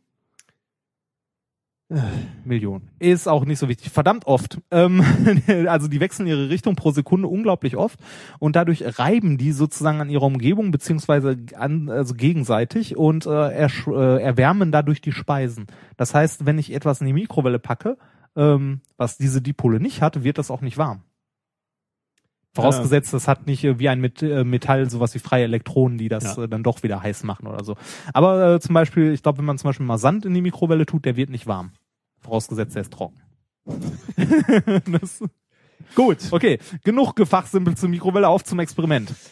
Auf zum Experiment, alles ist vorbereitet. Die äh, Marshmallow-Creme ist in der Mikrowelle. Wir machen jetzt, Sollte die mittig sein oder darf die auch unten sein? Ich hab's jetzt erstmal unten. Da, wo die Speise auch ist, ne, eigentlich. Ja, stimmt auch wieder. Probieren wir mal. Okay, ich mach mal zu und mach die Mikrowelle an. Zu und an. Jetzt läuft die Mikrowelle. Ich hoffe, wir haben nicht allzu viele Störgeräusche jetzt. Äh, oh, das geht aber schnell zur Sache. Schon Ich mach geschmolzen? schon offen. Und wir sehen, Fließt es schon zu den Seiten runter? wir sehen schon einen ersten Fleck auf der rechten Seite, aber hier auf der linken noch nicht so viel. Na, Mach noch mal ein paar Sekunden an. Also es geht wirklich in wenigen Sekunden. Oh, es Ähm, riecht auch schon so vanillig Marshmallow-mäßig. Hm. Ja, da kommt der nächste Fleck. Okay, jetzt hol, holen wir das gleiche raus und ich mache natürlich wieder ein Foto. So, ah, da Oh. brennt es schon ein wenig an. Oh, es riecht schon sehr appetitlich. Hm, Riecht echt wie so Lagerfeuer so ein bisschen, ne? So, Du kommst hier ganz romantisch. Äh, oh ja, lecker. Oh, ich Hunger, glaube, ich krieg Hunger. wir haben hier eine leichte Verbindung zwischen dem Marshmallow und dem, oh, äh, oh und ja. dem Plastik. Äh, vielleicht. Hm. Okay, so, jetzt brauchen wir mal ein Lineal. Äh, Geodreieck könnte ich Ein anbieten. Geodreieck, ja, genau.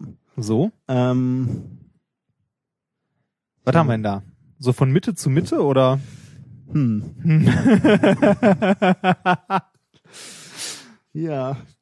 Äh, Das hat schon mal besser funktioniert, oder? Ah, guck mal hier, da ist auch warm geworden. Hier auch, ne?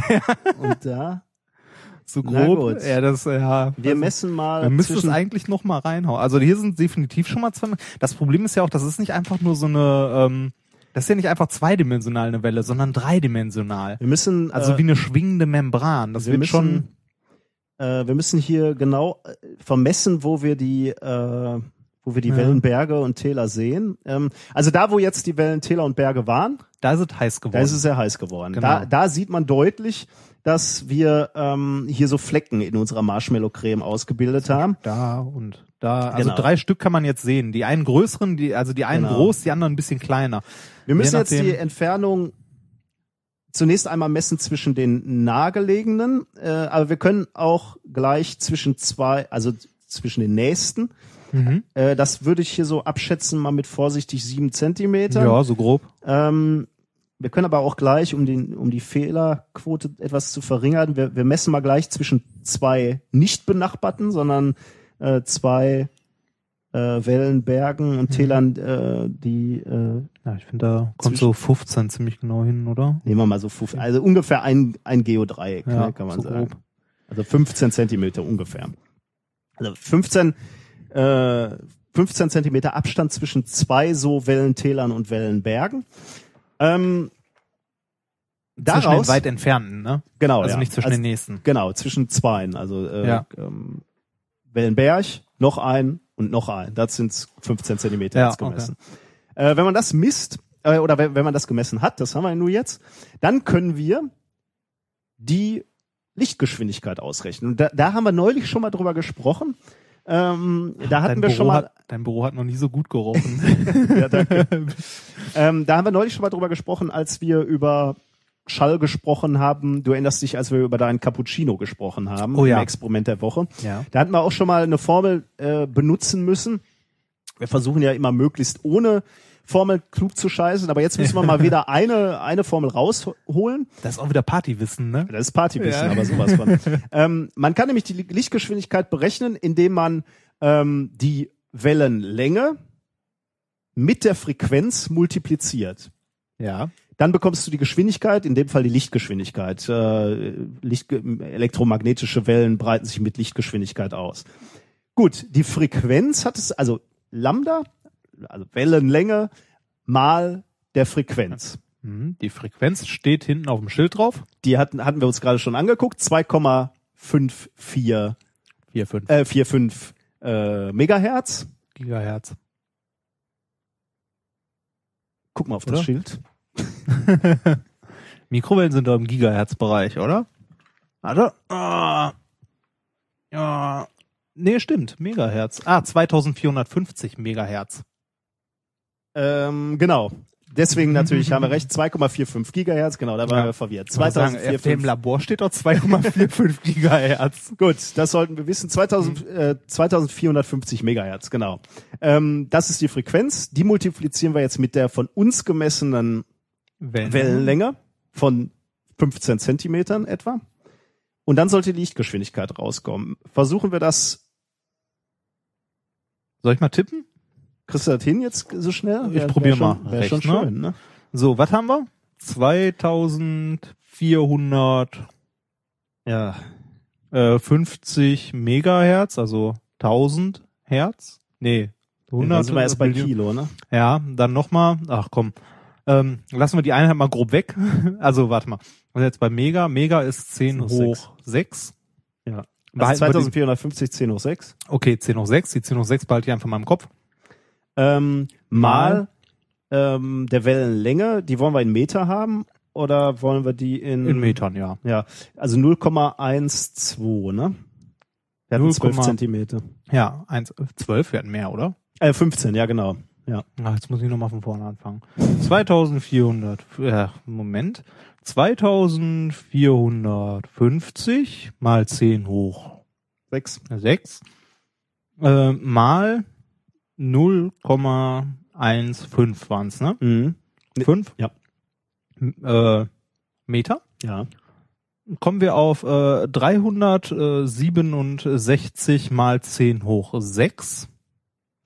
300, was, was hast du gesagt?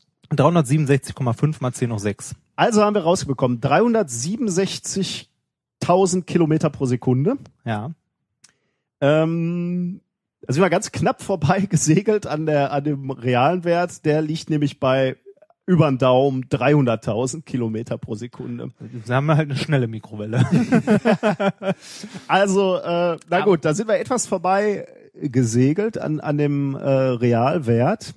Vielleicht haben wir uns hier auch ein bisschen vermessen. Aber es ist auf jeden Fall nah dran, muss ich sagen. Vielleicht hätten wir lieber von hier nach da messen sollen. Ich glaube, so, da, ja. Vielleicht, man, man kann äh, diese, diese Flecke hier auf unserer Marshmallow-Creme sind so ein bisschen. Die sind ähm, auf jeden Fall nicht rund. Ja. Das ist eher so ellipsenmäßig, ne? Womit wir wieder bei Kepler sind. Also sagen wir mal, wir hätten das Ja. hier gemessen. Das wären hier etwa 12 Zentimeter. Rechne ich nochmal nach. 12 Zentimeter mal der Frequenz von Also hätten wir Z- 2450 mal 0,12. Ja, da kommen wir auf jeden Fall in die Nähe. Wo sind wir denn da? Das passt. Dann sind wir bei 294. 294.000 Kilometer pro Sekunde. Das wäre dann äh, schon nicht mehr so weit weg von äh, etwa 300.000. Dann wären wir näher. Also ich vermute, wir haben hier nicht ganz exakt gemessen, die, die Brennpunkte. Die markiere ich Vielleicht hier das, vielleicht ist das, was wir hier machen, methodisch auch nicht ganz korrekt. mal. Was? Na gut. Aber, aber, aber das Prinzip steht. Äh, man, also äh, wir können tatsächlich an diesen äh, kleinen äh, Verbrennungen oder an diesen Punkten auf der Marshmallow-Creme äh, Rückschlüsse auf die Lichtgeschwindigkeit ziehen. Äh, schon Hammer. das ist schon irre, ne? Ja. Und, und auch mit einer, gewissen äh, Genauigkeit messen. Und diese Marshmallow-Creme ist dann doch noch für etwas gut. Äh, jetzt noch oder äh, Ne, Nein, jetzt so, für- so für generell, für, diesen- diesen Versuch. ich weiß nicht, ich weiß nicht, ob man Zweck, da besonders viel von essen möchte. Wobei hier steht noch eine Sache drauf, die möchte ich unbedingt ausprobieren zu Hause. Der Fluffernutter. Der Fluffernutter. Ja. Wird's, wird's, äh, wird's jetzt. Das äh, populärste Sandwich in den USA. weißt du, was ein Fluffer ist? Äh, nein. Das ehrt dich, mein Freund.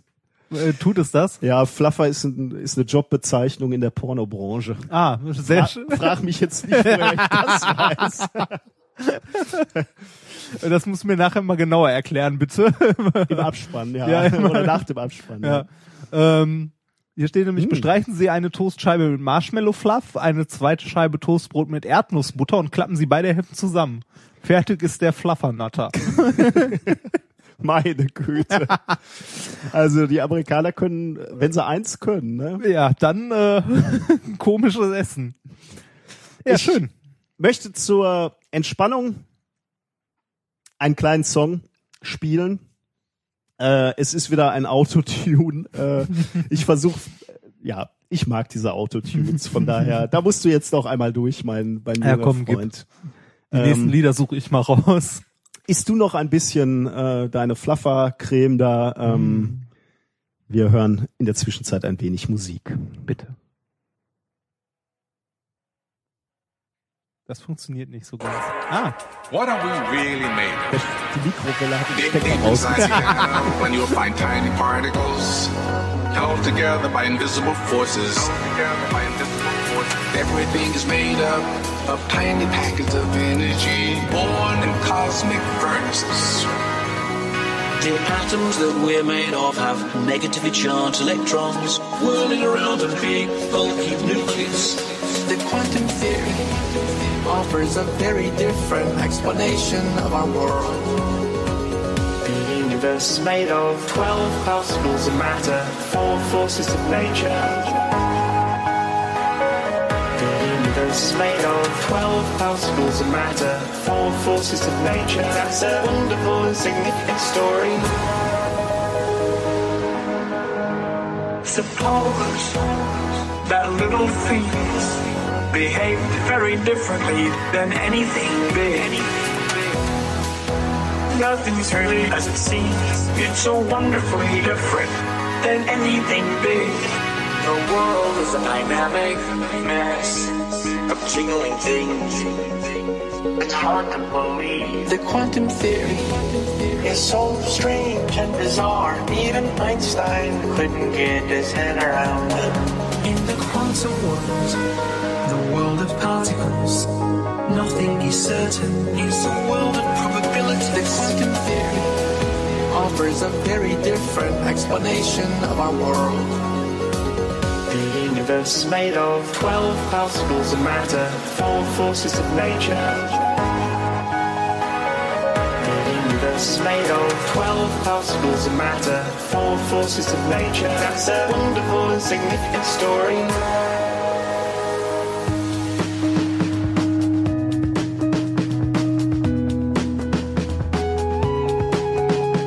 It's very hard to imagine all the crazy things that things really are like. Are like. Electrons act like waves. No, they don't exactly. They act like particles. No, they don't exactly. We need a theory of everything. We need a theory of everything. Which is still just beyond our grasp. Still just beyond our grasp. We need a theory of everything. We need a theory. Perhaps the ultimate triumph. The ultimate triumph of science.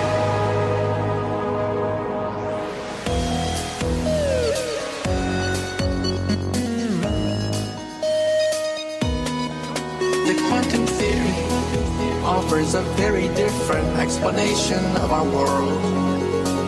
The universe is made of 12 particles of matter, four forces of nature. The universe made of 12 particles of matter, four forces of nature. That's a wonderful and significant story. Wonderful and significant story. I gotta stop somewhere. I'll leave you something to imagine.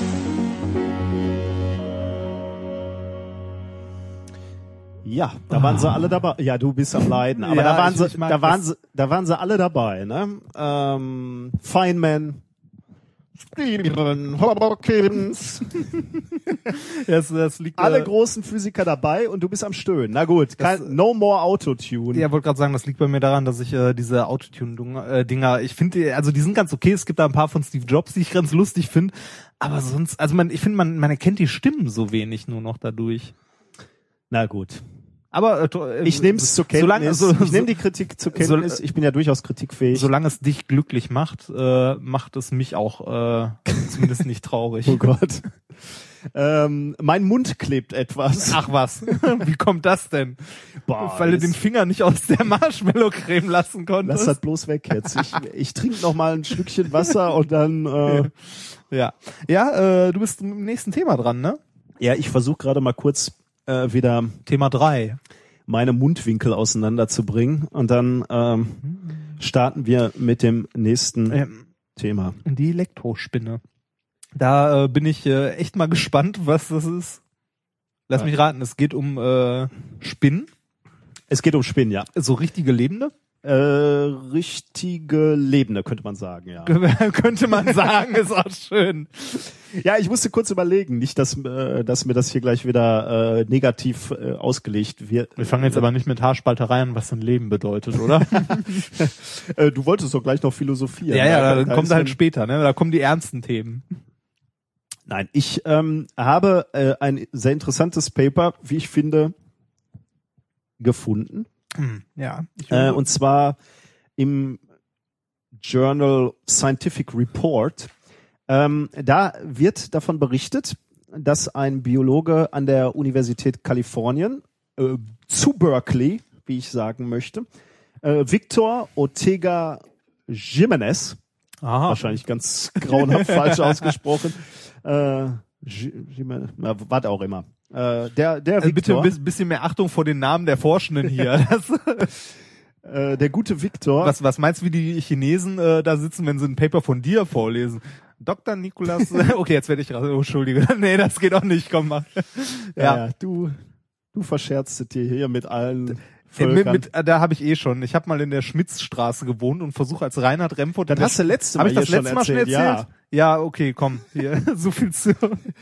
Sendung 5 und wir fangen uns an zu wiederholen. ist ja grauenhaft. Ich erlebe halt nichts. Ne? Und jetzt Ja. heißt, du, du fahrst jetzt, ja, aber weißt du, kann ich dir mal vorhalten. Du behauptest immer, ich werde älter und ich werde leicht vergesslich. Aber der Einzige, der hier ständig von seinen, äh, äh, von seinen Schlimm, äh, von seiner schlimmen, das liegt an meiner schlimmen Kindheit. Erstens von der schlimmen Kindheit und, und aus der neueren Vergangenheit redest du auch nur noch von deinen Science Slams. Das heißt, von, von daher, so, sogar mehrfach innerhalb einer Sendung bringst, bringst du das Thema da drauf. ich hab doch sonst nix.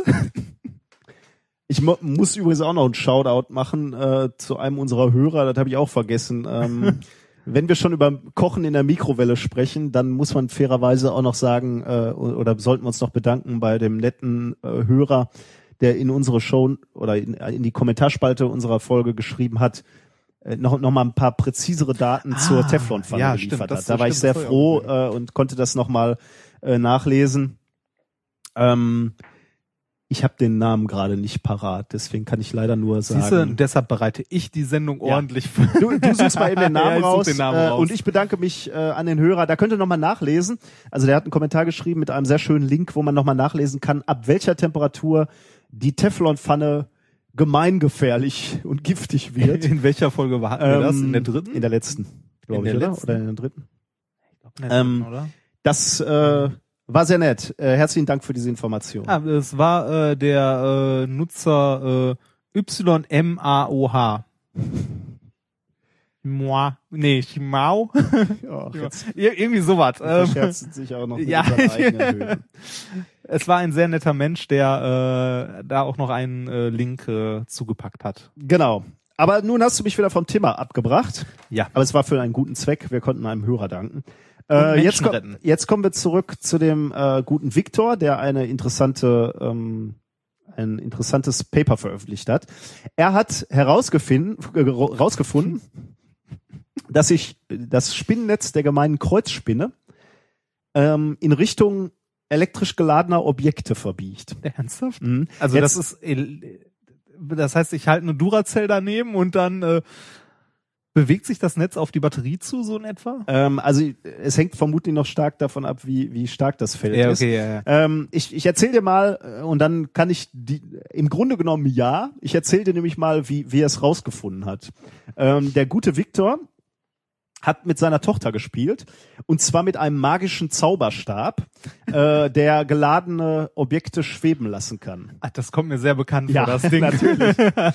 äh, das, damit haben wir auch schon mal gespielt vor Kindern. Ja. Äh, das sind so ähm, dünne metallische Folien, sagen Ja, wir mal. Die, Lametta. Die, äh, genau, das könnte man so sagen, Lametta, äh, welches man elektrisch auflädt. Und dann ähm, hat man einen Stab in der Hand, der wiederum auch elektrisch aufgeladen ist, äh, gleichsam. Ja. Und dann äh, schwebt das Lametta oberhalb dieses äh, Zauberstabs. Das geht auch sehr gut. Das geht auch sehr gut, ja. Damit hat er also mit seiner Tochter gespielt. Und er hat ähm, unter anderem dann, ähm, er ist ja Biologe, äh, geladene Insekten schweben lassen. das geht, das ist ja, Ja. geil.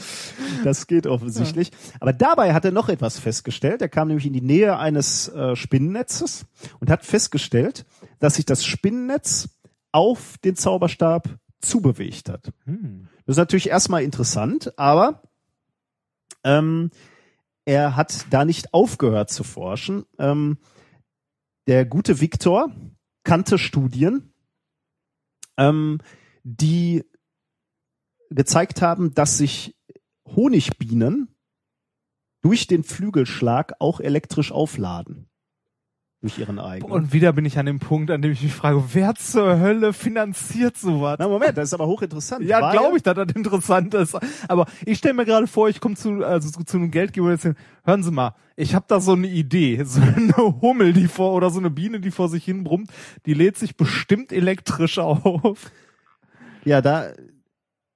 Aber Forschung muss ja nicht immer äh, Gewinn bringen. Nee, soll's auch nicht. Nee, äh, Da muss ich mahnend werden. ja, das, Merkst du's? ja, ich merke, ich merke, du- du, ich, ich merke wenn- direkt, du- ich merke, du ich hast- merke direkt, wie die Stimmung von, von missgünstig zu Abneigung, äh, runter. Das ist sehr, sehr wichtig, dass wir an der Universität Dinge erforschen, die nicht finanziell auch nur irgendwann Gewinn bringen.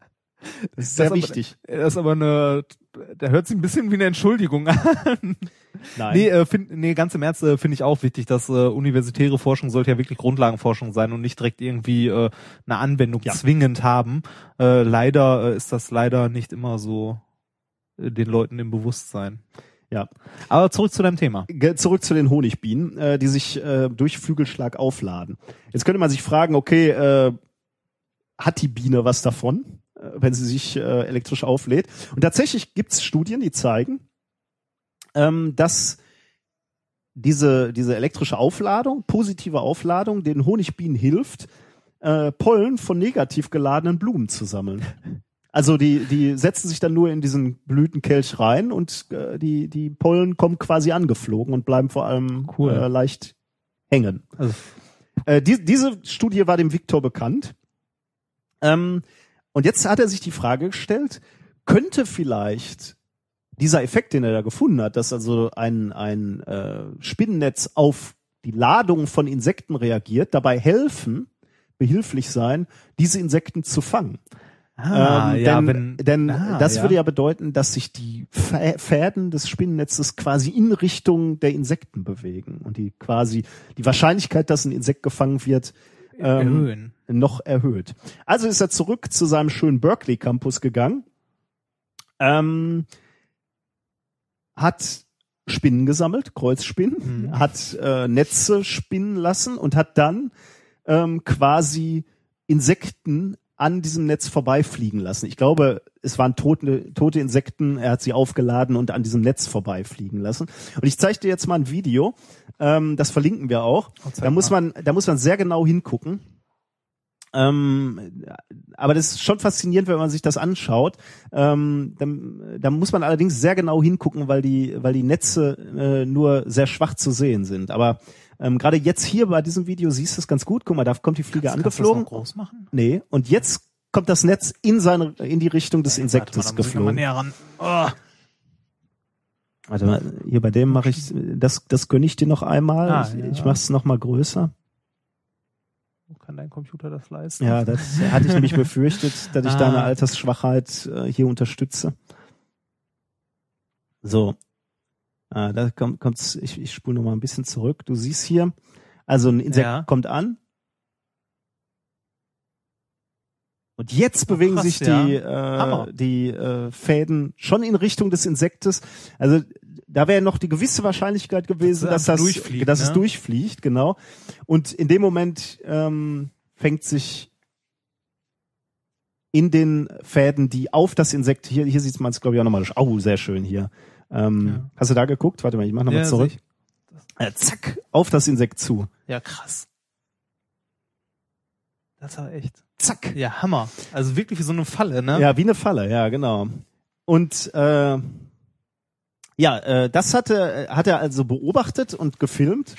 Ähm, und die, äh, diese Deformation des Netzes kann durchaus die halbe Länge der Insekten einnehmen. Also damit halt dann wirklich äh, Das sieht man ja auch schön im Video, das ist echt ein Stück, ne? Also also deutlich die Chance erhöht, ähm, dieses Insekt zu fangen.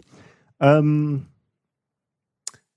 jetzt muss man zugeben, und das sagt der Autor auch in seiner äh, in, in seinem Paper, ähm, man, man ist sich noch nicht ganz einig, wie groß dieser Effekt oder wie wichtig dieser Effekt wirklich für die äh, für die Spinnen ist, ähm, weil äh, Kreuzspinnen eigentlich eher Fliegen essen als Bienen. Und es hat bei Fliegen noch nie einer äh, Was gemessen. gemessen Ja. dass die sich positiv aufladen könnten. Ähm, also äh, überhaupt die Frage, wie viel Insekten tragen Ladung, ähm, ist noch völlig ungeklärt. Aber das könnte eben eine Möglichkeit sein, wie ähm, wie Spinnen Wie Mutter Natur mal wieder nachhilft. Elektrostatik nutzt, um äh, um äh, Insekten zu fangen. Das ist gut, aber wie, wie, wie laden die, also wie sind die überhaupt, warum sind die geladen? Also wie? Äh, ist das da irgendwie erwähnt? Äh, Habe ich nicht macht, gelesen. macht die ne? Spinne das oder ist das das Material an sich oder? Vermutlich bei der Herstellung des, oder? Ja, man weiß es nicht. Ähm, Ich meine, muss ja auch irgendwo isoliert aufgehangen sein oder so, ne? Schon, damit er ja. nicht abfließt. ähm, weiß ich nicht, ob das schon un untersucht wurde, ob das vielleicht in dem Klebstoff ist. Wobei ich habe auch irgendwo mal gelesen, dass die die äh, Fäden, die Spinnen benutzen, die Längstfäden und die Querfäden, das sind nicht die gleichen. Ja. Irgendwie. Also ich glaube, da haben die unterschiedliche Drüsen oder andere Zusammensetzung oder so. Aber äh, schön, was Mutter Natur da mal wieder gebastelt hat. Das stimmt, ja. Ich habe, ähm,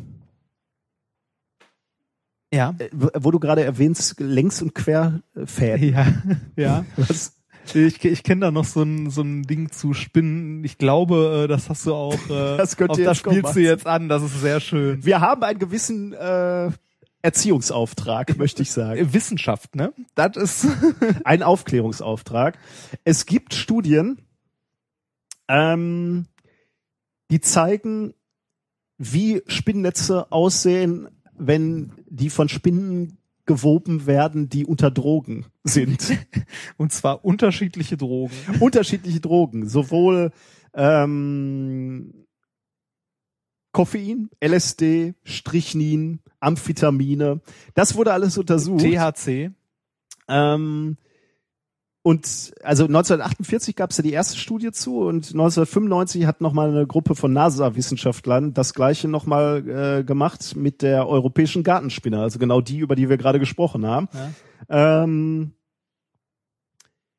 Hast du Bilder dazu? ja, habe ich. Ähm, sie, es gibt natürlich auch einen Sinn. Sie, sie haben sich gefragt, okay, wenn, wenn, wenn Spinnen so sensibel sind auf Drogen und, und Ja. dann man äh, ein sehr schön makroskopisches Objekt, nämlich das Spinnennetz sieht, ähm, und, und, äh, und da die Auswirkung der Drogen sieht, kann man Spinnen vielleicht als Drogendetektor benutzen. also kann man Spinnen Drogen geben und dann äh, sich Gucken, wie gut ist das Zeug? wie sauber ist das Zeug, genau. Ja, tatsächlich. Hier sind ähm, äh, hier sind Spinnennetze. Äh, das verlinken wir auch mal. Ähm, huch, ja, äh, die. Ähm, ja, doch, das teilweise kenne ich die, aber die sind großartig.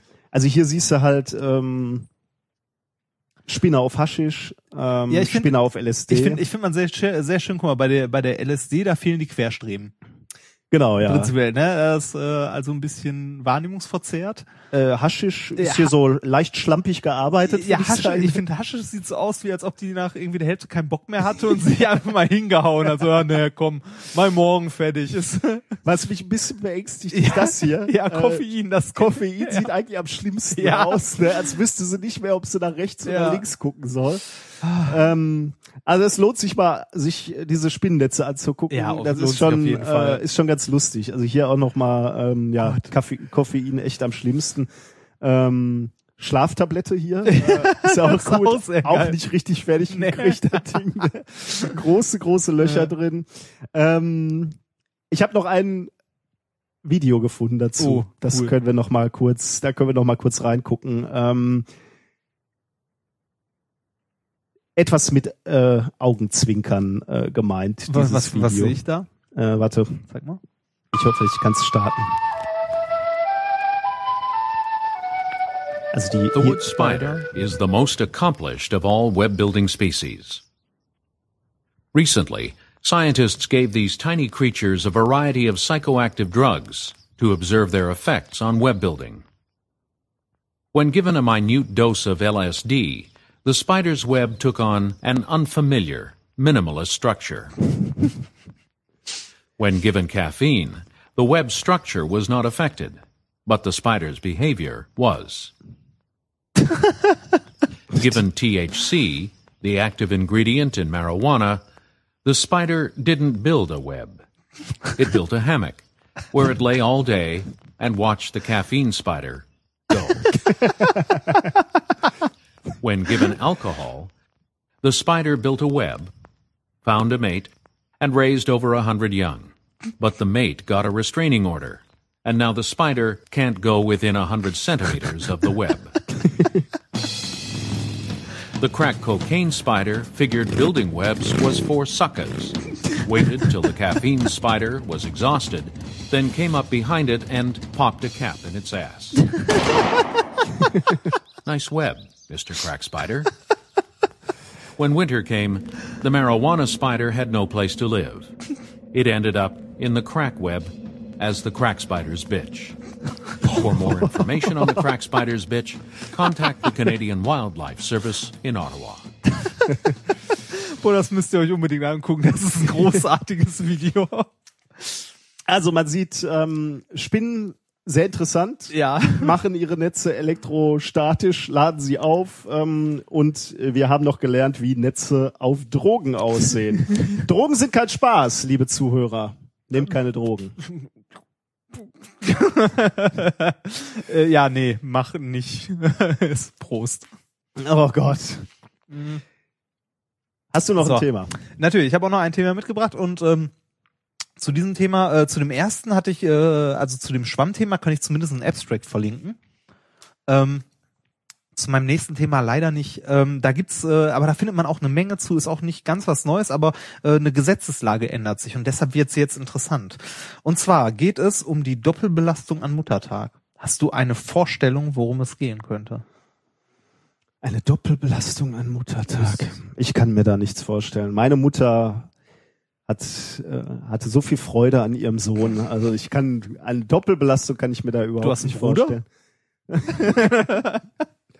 Okay, ähm, Doppelbelastung an Muttertag. Äh, es geht auch hierbei äh, nicht um die Belastung der Mutter, sondern eher des Kindes. Es Hm. kann ja schon stressig sein, so ein, ähm, so ein Geschenk an Muttertag zu besorgen. Es kann auch sehr stressig sein, Muttertag zu vergessen. Da kann ich dir. Ja, ähm, richtig. Aber gut, okay, ja. Jetzt, jetzt stell mal vor, du hättest nicht eine Mutter, sondern zwei. Oh. Äh, okay. Äh, Da ist jetzt die Frage, äh, hä?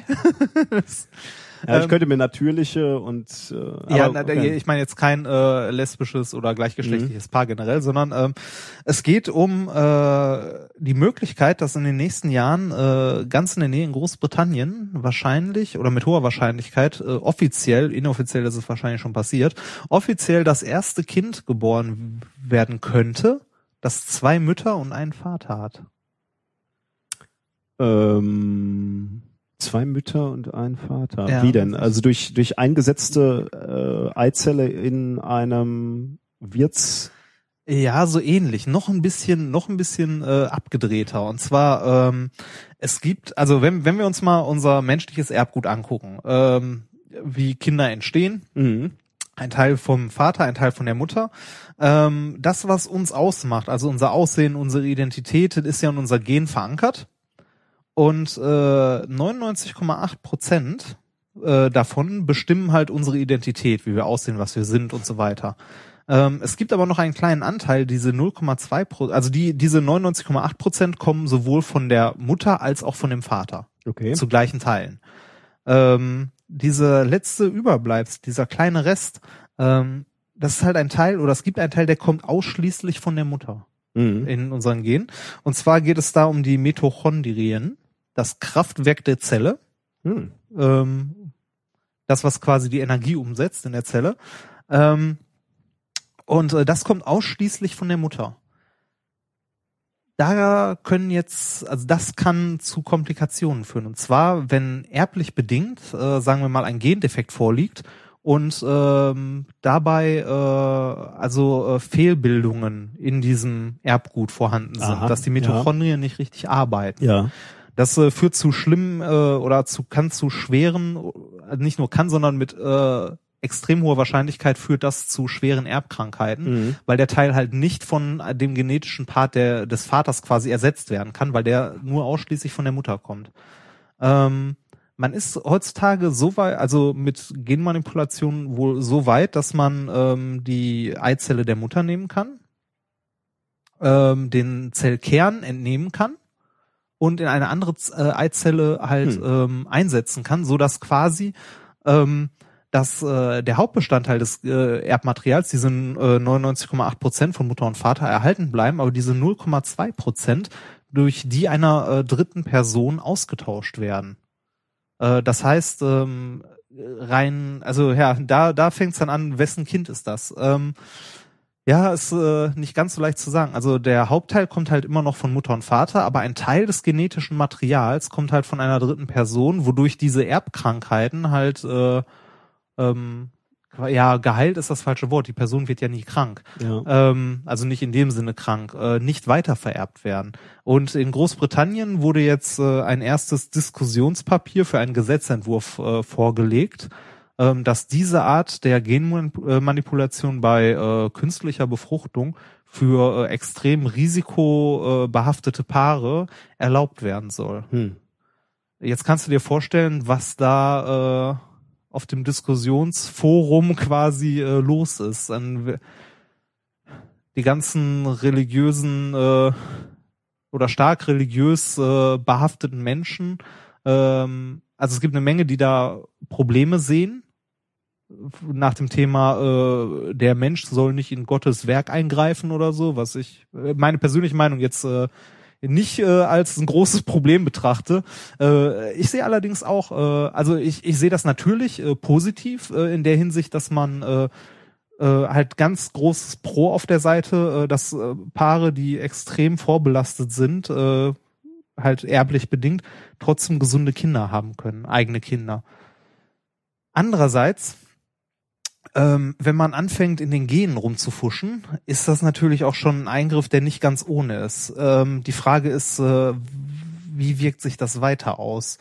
Welche Folgen kann das Ganze haben? Ähm, weil dieser Teil, der kommt ja von der Mutter und der wird auch von dem Kind dann wieder an sein Kind weitergegeben. Hm. Das heißt, dieser genetische Teil wird halt weitergereicht von der Mutter immer wieder. Also der taucht in der Erbfolge immer wieder auf.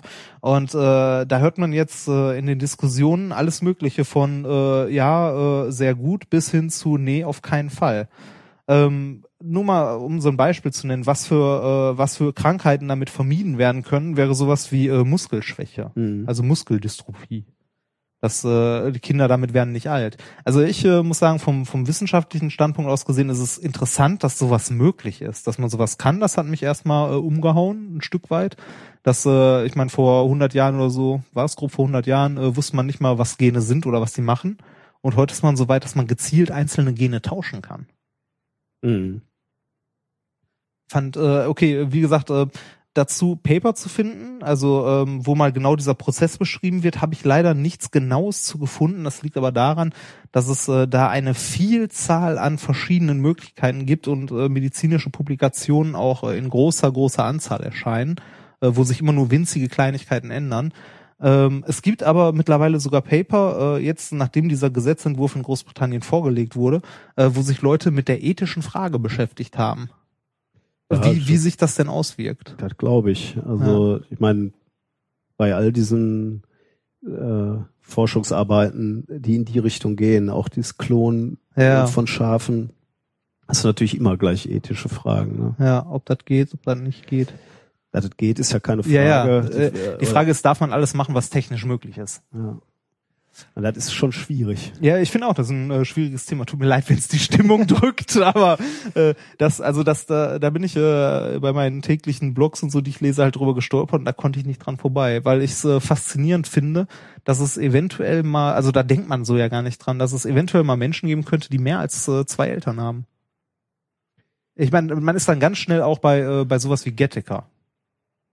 Ja, ich äh, mein, äh, ich habe jetzt persönlich nicht so Probleme mit äh, mit der Vorstellung, dass Leute äh, mehrere Eltern haben Nein, können. Problem ich mein, nicht, aber, äh, mein ich Adopti ein adoptiertes Kind finde ich Ja. hat hat halt auch äh, genetisch äh, viel von von der von der von der leiblichen Mutter quasi mitbekommen gekriegt. Ich glaube aber, dass Erziehung halt auch sehr sehr viel ausmacht. Ja, und, auf jeden und, Fall. Und von daher äh, auch extrem viel, auch wenn genetisch nichts de facto äh, dann doch von den äh, Eltern mitgegeben wird, die für das Kind da sind. Von daher ähm, finde ich finde ich die Vorstellung, mehrere Eltern zu haben, ähm, erstmal nicht ungewöhnlich. Aber du hast natürlich recht. Äh, das ist natürlich schon noch mal eine neue Dimension, wenn man sagt, auch genetisch mehrere äh, Ja. de facto Eltern. Das ist natürlich rein, rein wissenschaftlich betrachtet nochmal eine andere Stufe. Weil das ja, äh, da kann man dann auch äh, mit, äh, also da kommt man dann auch irgendwann an die Frage, äh, greift man in, äh, wenn man sowas wie Evolution betrachtet, greift man da ein? Oder ist das Teil der Evolution, dass der Mensch dazu fähig ist, sowas zu machen?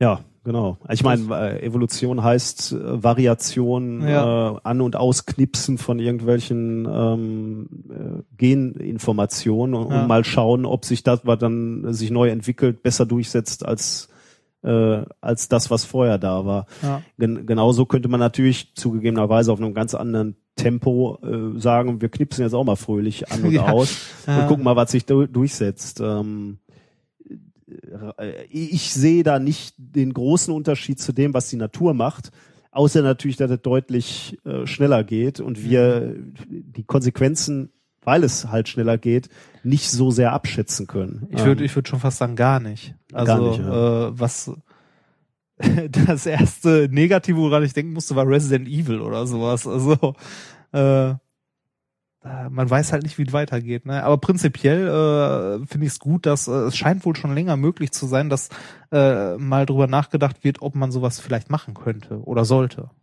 oder darf. ja, da wird die Diskussion sicherlich noch äh, einige Zeit. Ja, das, das glaube ich äh, auch. anhalten. Also äh, optimistisch haben viele Artikel, in denen ich das gelesen habe, gesagt, das erste Kind könnte so 2015 geboren werden. Das, ist aber- offiziell. das ist in zwei Jahren. Ne? Das ja, ist, ja, ich weiß, ich weiß. Beziehungsweise ansetzen muss es dann ja schon ja, etwas ja, früher. an, schön, wie du das sagst. Ansetzen. Ah. ähm, ja, aber äh, ich kann mir vorstellen, bis sowas dann mal wirklich äh, durch äh, irgendwie Gesetze gegangen ist und so, das, das zieht sich noch. Ja, zum Glück. Also äh, ja, man sollte da ordentlich drüber nachdenken. Ja, äh, das, Das- äh, war dann mein zweites stimmungzerstörendes Thema.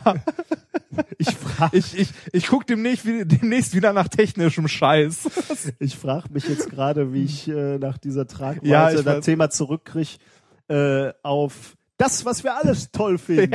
Rocket Science. Wir, wir waren bei Sex. Nein, jetzt.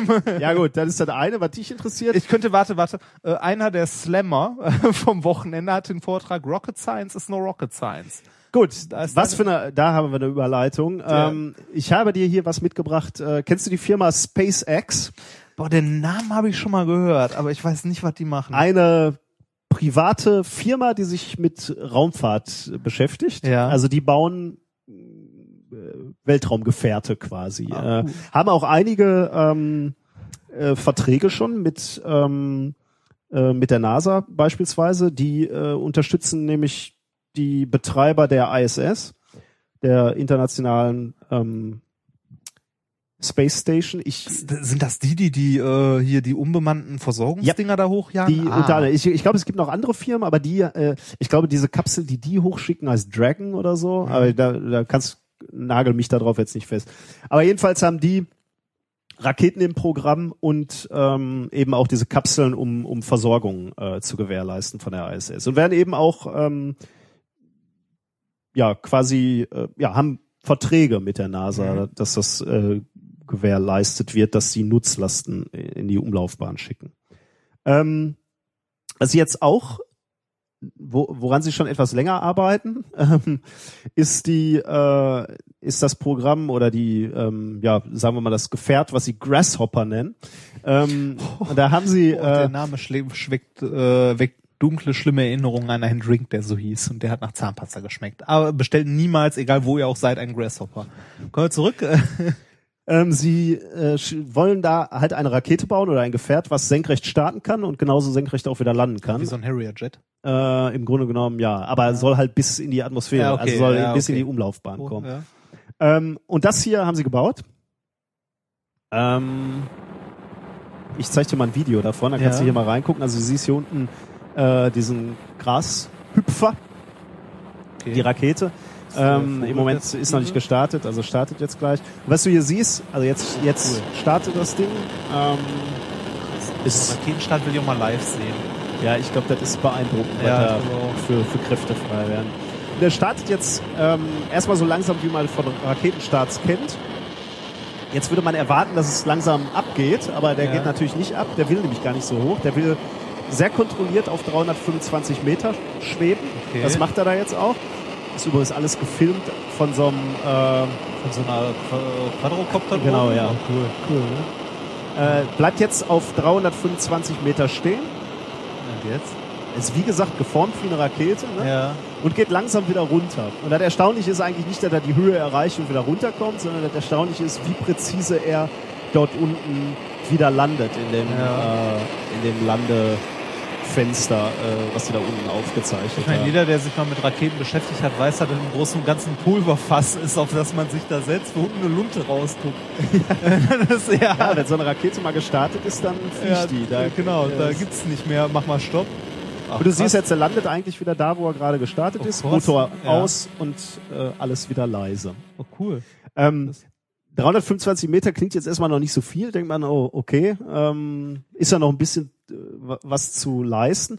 Aber man muss sich vor Augen führen, also dieser Start war jetzt am 14. Juni, den du hier gesehen hast. Ähm, und die Entwicklung von diesem Grasshopper ist ziemlich rasant, denn ähm, vor äh, vier Monaten genau ähm, hatten sie noch Probleme, mit dieser Rakete überhaupt 300 Fuß zu erreichen. Äh, also 10 Meter. Nee, Quatsch, 100 Meter. Äh, 100 Meter. Ganz zu schweigen von Landen. Also, äh, das war noch überhaupt nicht, äh, stand noch nicht zur Debatte. Also, äh, in vier Monaten von einer Rakete, die so gerade mal 100 Meter hochfliegt, zu einer Rakete, die auf 325 Meter fliegt und wieder präzise landet. Ja, vor allem, dass das Ding so stehen bleibt, ne?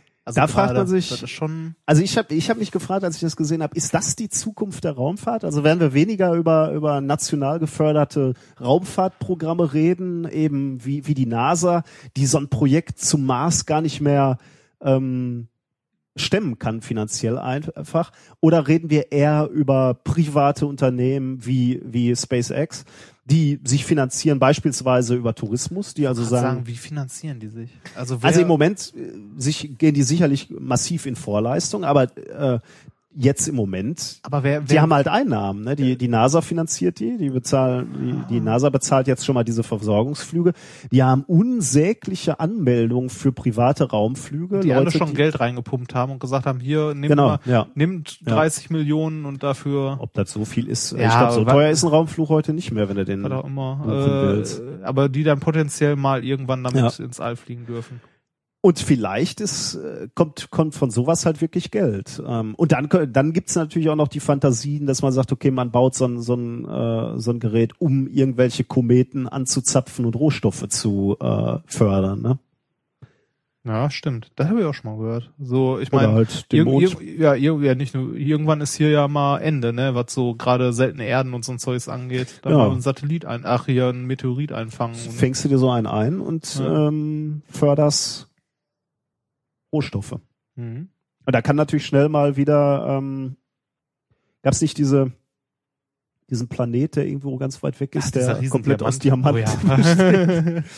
Ja, wenn du dahin, aber der, der ist halt noch ein bisschen weit. Das wird vermutlich eher nix. Ja, äh, dieses Video wollte ich dir noch zeigen, weil ich das technisch äh, ja, spannend fand. Schön. Nett. Ein Thema habe ich noch, äh, bevor wir zum Ende kommen. Ich weiß nicht. Ähm, Was haben wir da noch? Äh, ich habe noch ein globales Event quasi. uh, ja. Photobomb a Planet. Hast Okay. du, weißt du, was eine Photobomb ist? Ich überlege gerade, das ist, nee, sind das die, wo man äh, einfach hinten ins Bild springt ganz und genau. irgendeine Scheiße macht auf Hochzeitsfotos und so? Ja, genau, das Ja, sehr sind schön. die Fotobomben, genau. Ja. Ähm, sowas kannst du jetzt auf planetarem Maßstab machen und es wird sogar von demjenigen, der das Foto machen möchte, äh, sogar noch äh, Gefördert. beworben und äh, gewünscht. Heißt quasi. das sowas wie, wie einen riesigen Penis ins Kornfeld malen oder so? Oder? Naja, nicht ganz. Äh, das sind die infantilen Ideen, die du hast. Die NASA ist da schon etwas. Ähm, NASA.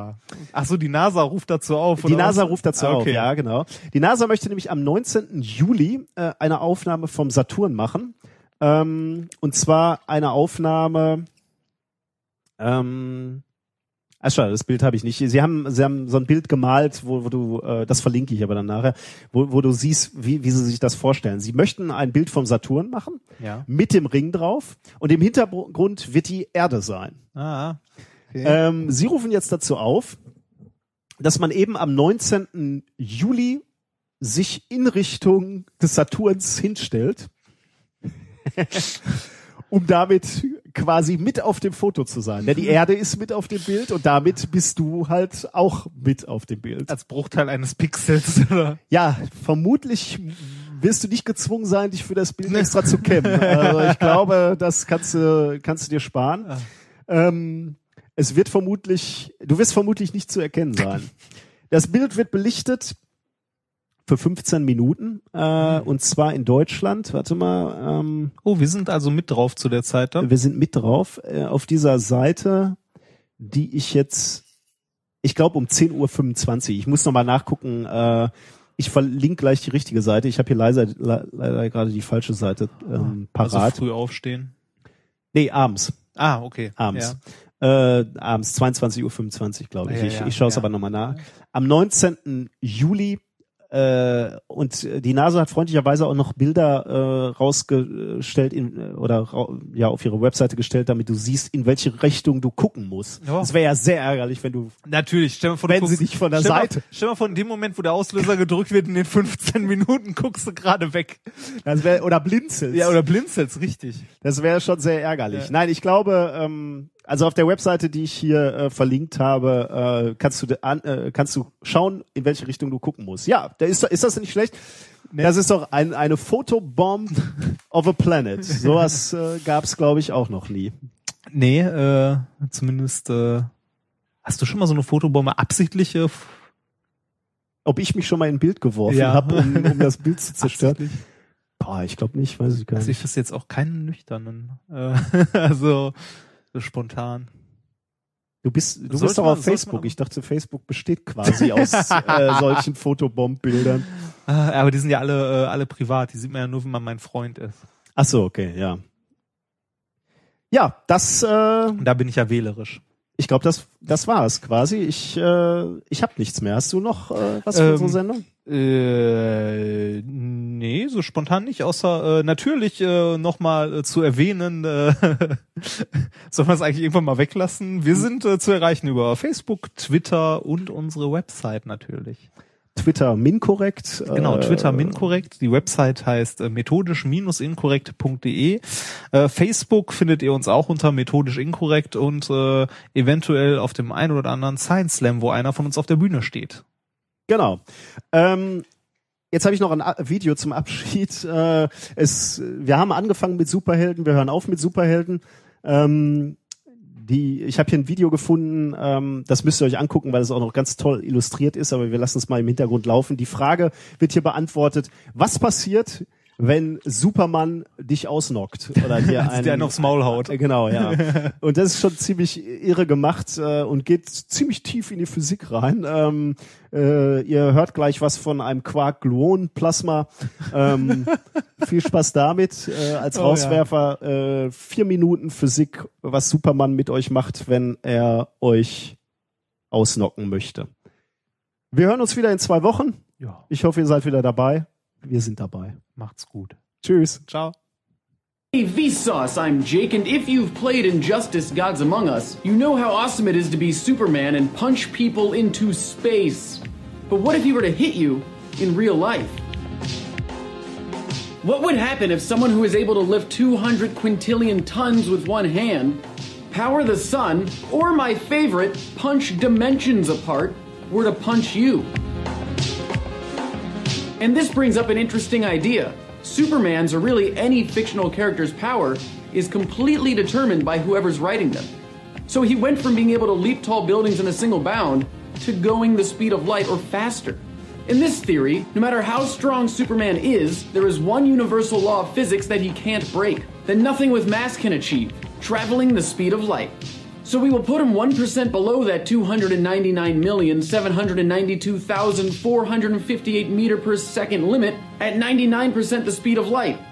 So you are unfortunately about to fight the Man of Steel, who in this case will not be restraining himself. If his fist has an average mass of 300 grams and it's moving at 99% the speed of light, it would have a total energy of about 190 quadrillion joules, which is equivalent to 45 megatons of TNT, or over 2,800 times more powerful than the nuclear bomb dropped on Hiroshima. Throwing just one punch at near the speed of light with that much energy would burn around 45 trillion calories, which is equivalent to almost 82 billion Big Macs. Now you have one of the largest bombs ever, condensed into a fist, and aimed at your face. What happens when he releases that punch? Well, this is when it gets incredibly cool. Or incredibly hot, since the energy being released by Superman's fist would be around 80 trillion Kelvin, which is 5 million times hotter than the core of our sun.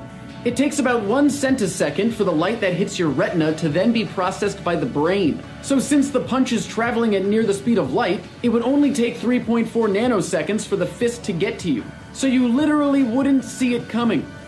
But what we can see from the fist's perspective, since it's going 296 million meters per second, is that time is practically frozen. All the particles in the air, the oxygen, the nitrogen, are just suspended in time. Superman's hand is hitting them with so much energy that it creates nuclear fusion. Gamma rays explode and creates an explosion that the Earth has never seen. A giant fireball engulfs the surrounding area, and a blast wave shoots out, shattering windows, structures, and rips trees out of the ground. There might be fictional characters with more powerful punches, but at this point, when it comes to you still existing, it doesn't matter. Superman wouldn't just knock the wind out of you, oh no, he would knock the atoms out of you. His fist has pretty much become a particle beam. At 7 billion electron volts, it's more powerful than the Jefferson Labs particle accelerator in Virginia. The atoms that made up you would be completely disintegrated. You'd be liquefied at the atomic level. You'd turn into fundamental particles and quark gluon plasma, which is what was created right after the Big Bang. And from all this energy, new particles and antiparticles would form. So, out of your unfortunate destruction, something new, something we might have never even seen before, could be created. To visualize the explosion, we can use Nuke Map to see what a 45 megaton bomb would look like in terms of sheer damage. But what we can't really show is that the damage from Superman's punch would look more like a traffic cone, with a beam shooting out from where his fist landed, destroying everything in its path and creating an explosion all around him. It would leave a crater almost one kilometer in diameter and 221 meters deep. So, how close could you or I get to Superman's strength? My friends ASAP Science break down strength muscle growth and how superhuman strength might be more obtainable than ever before. So, don't piss off Superman, and as always, thanks for watching.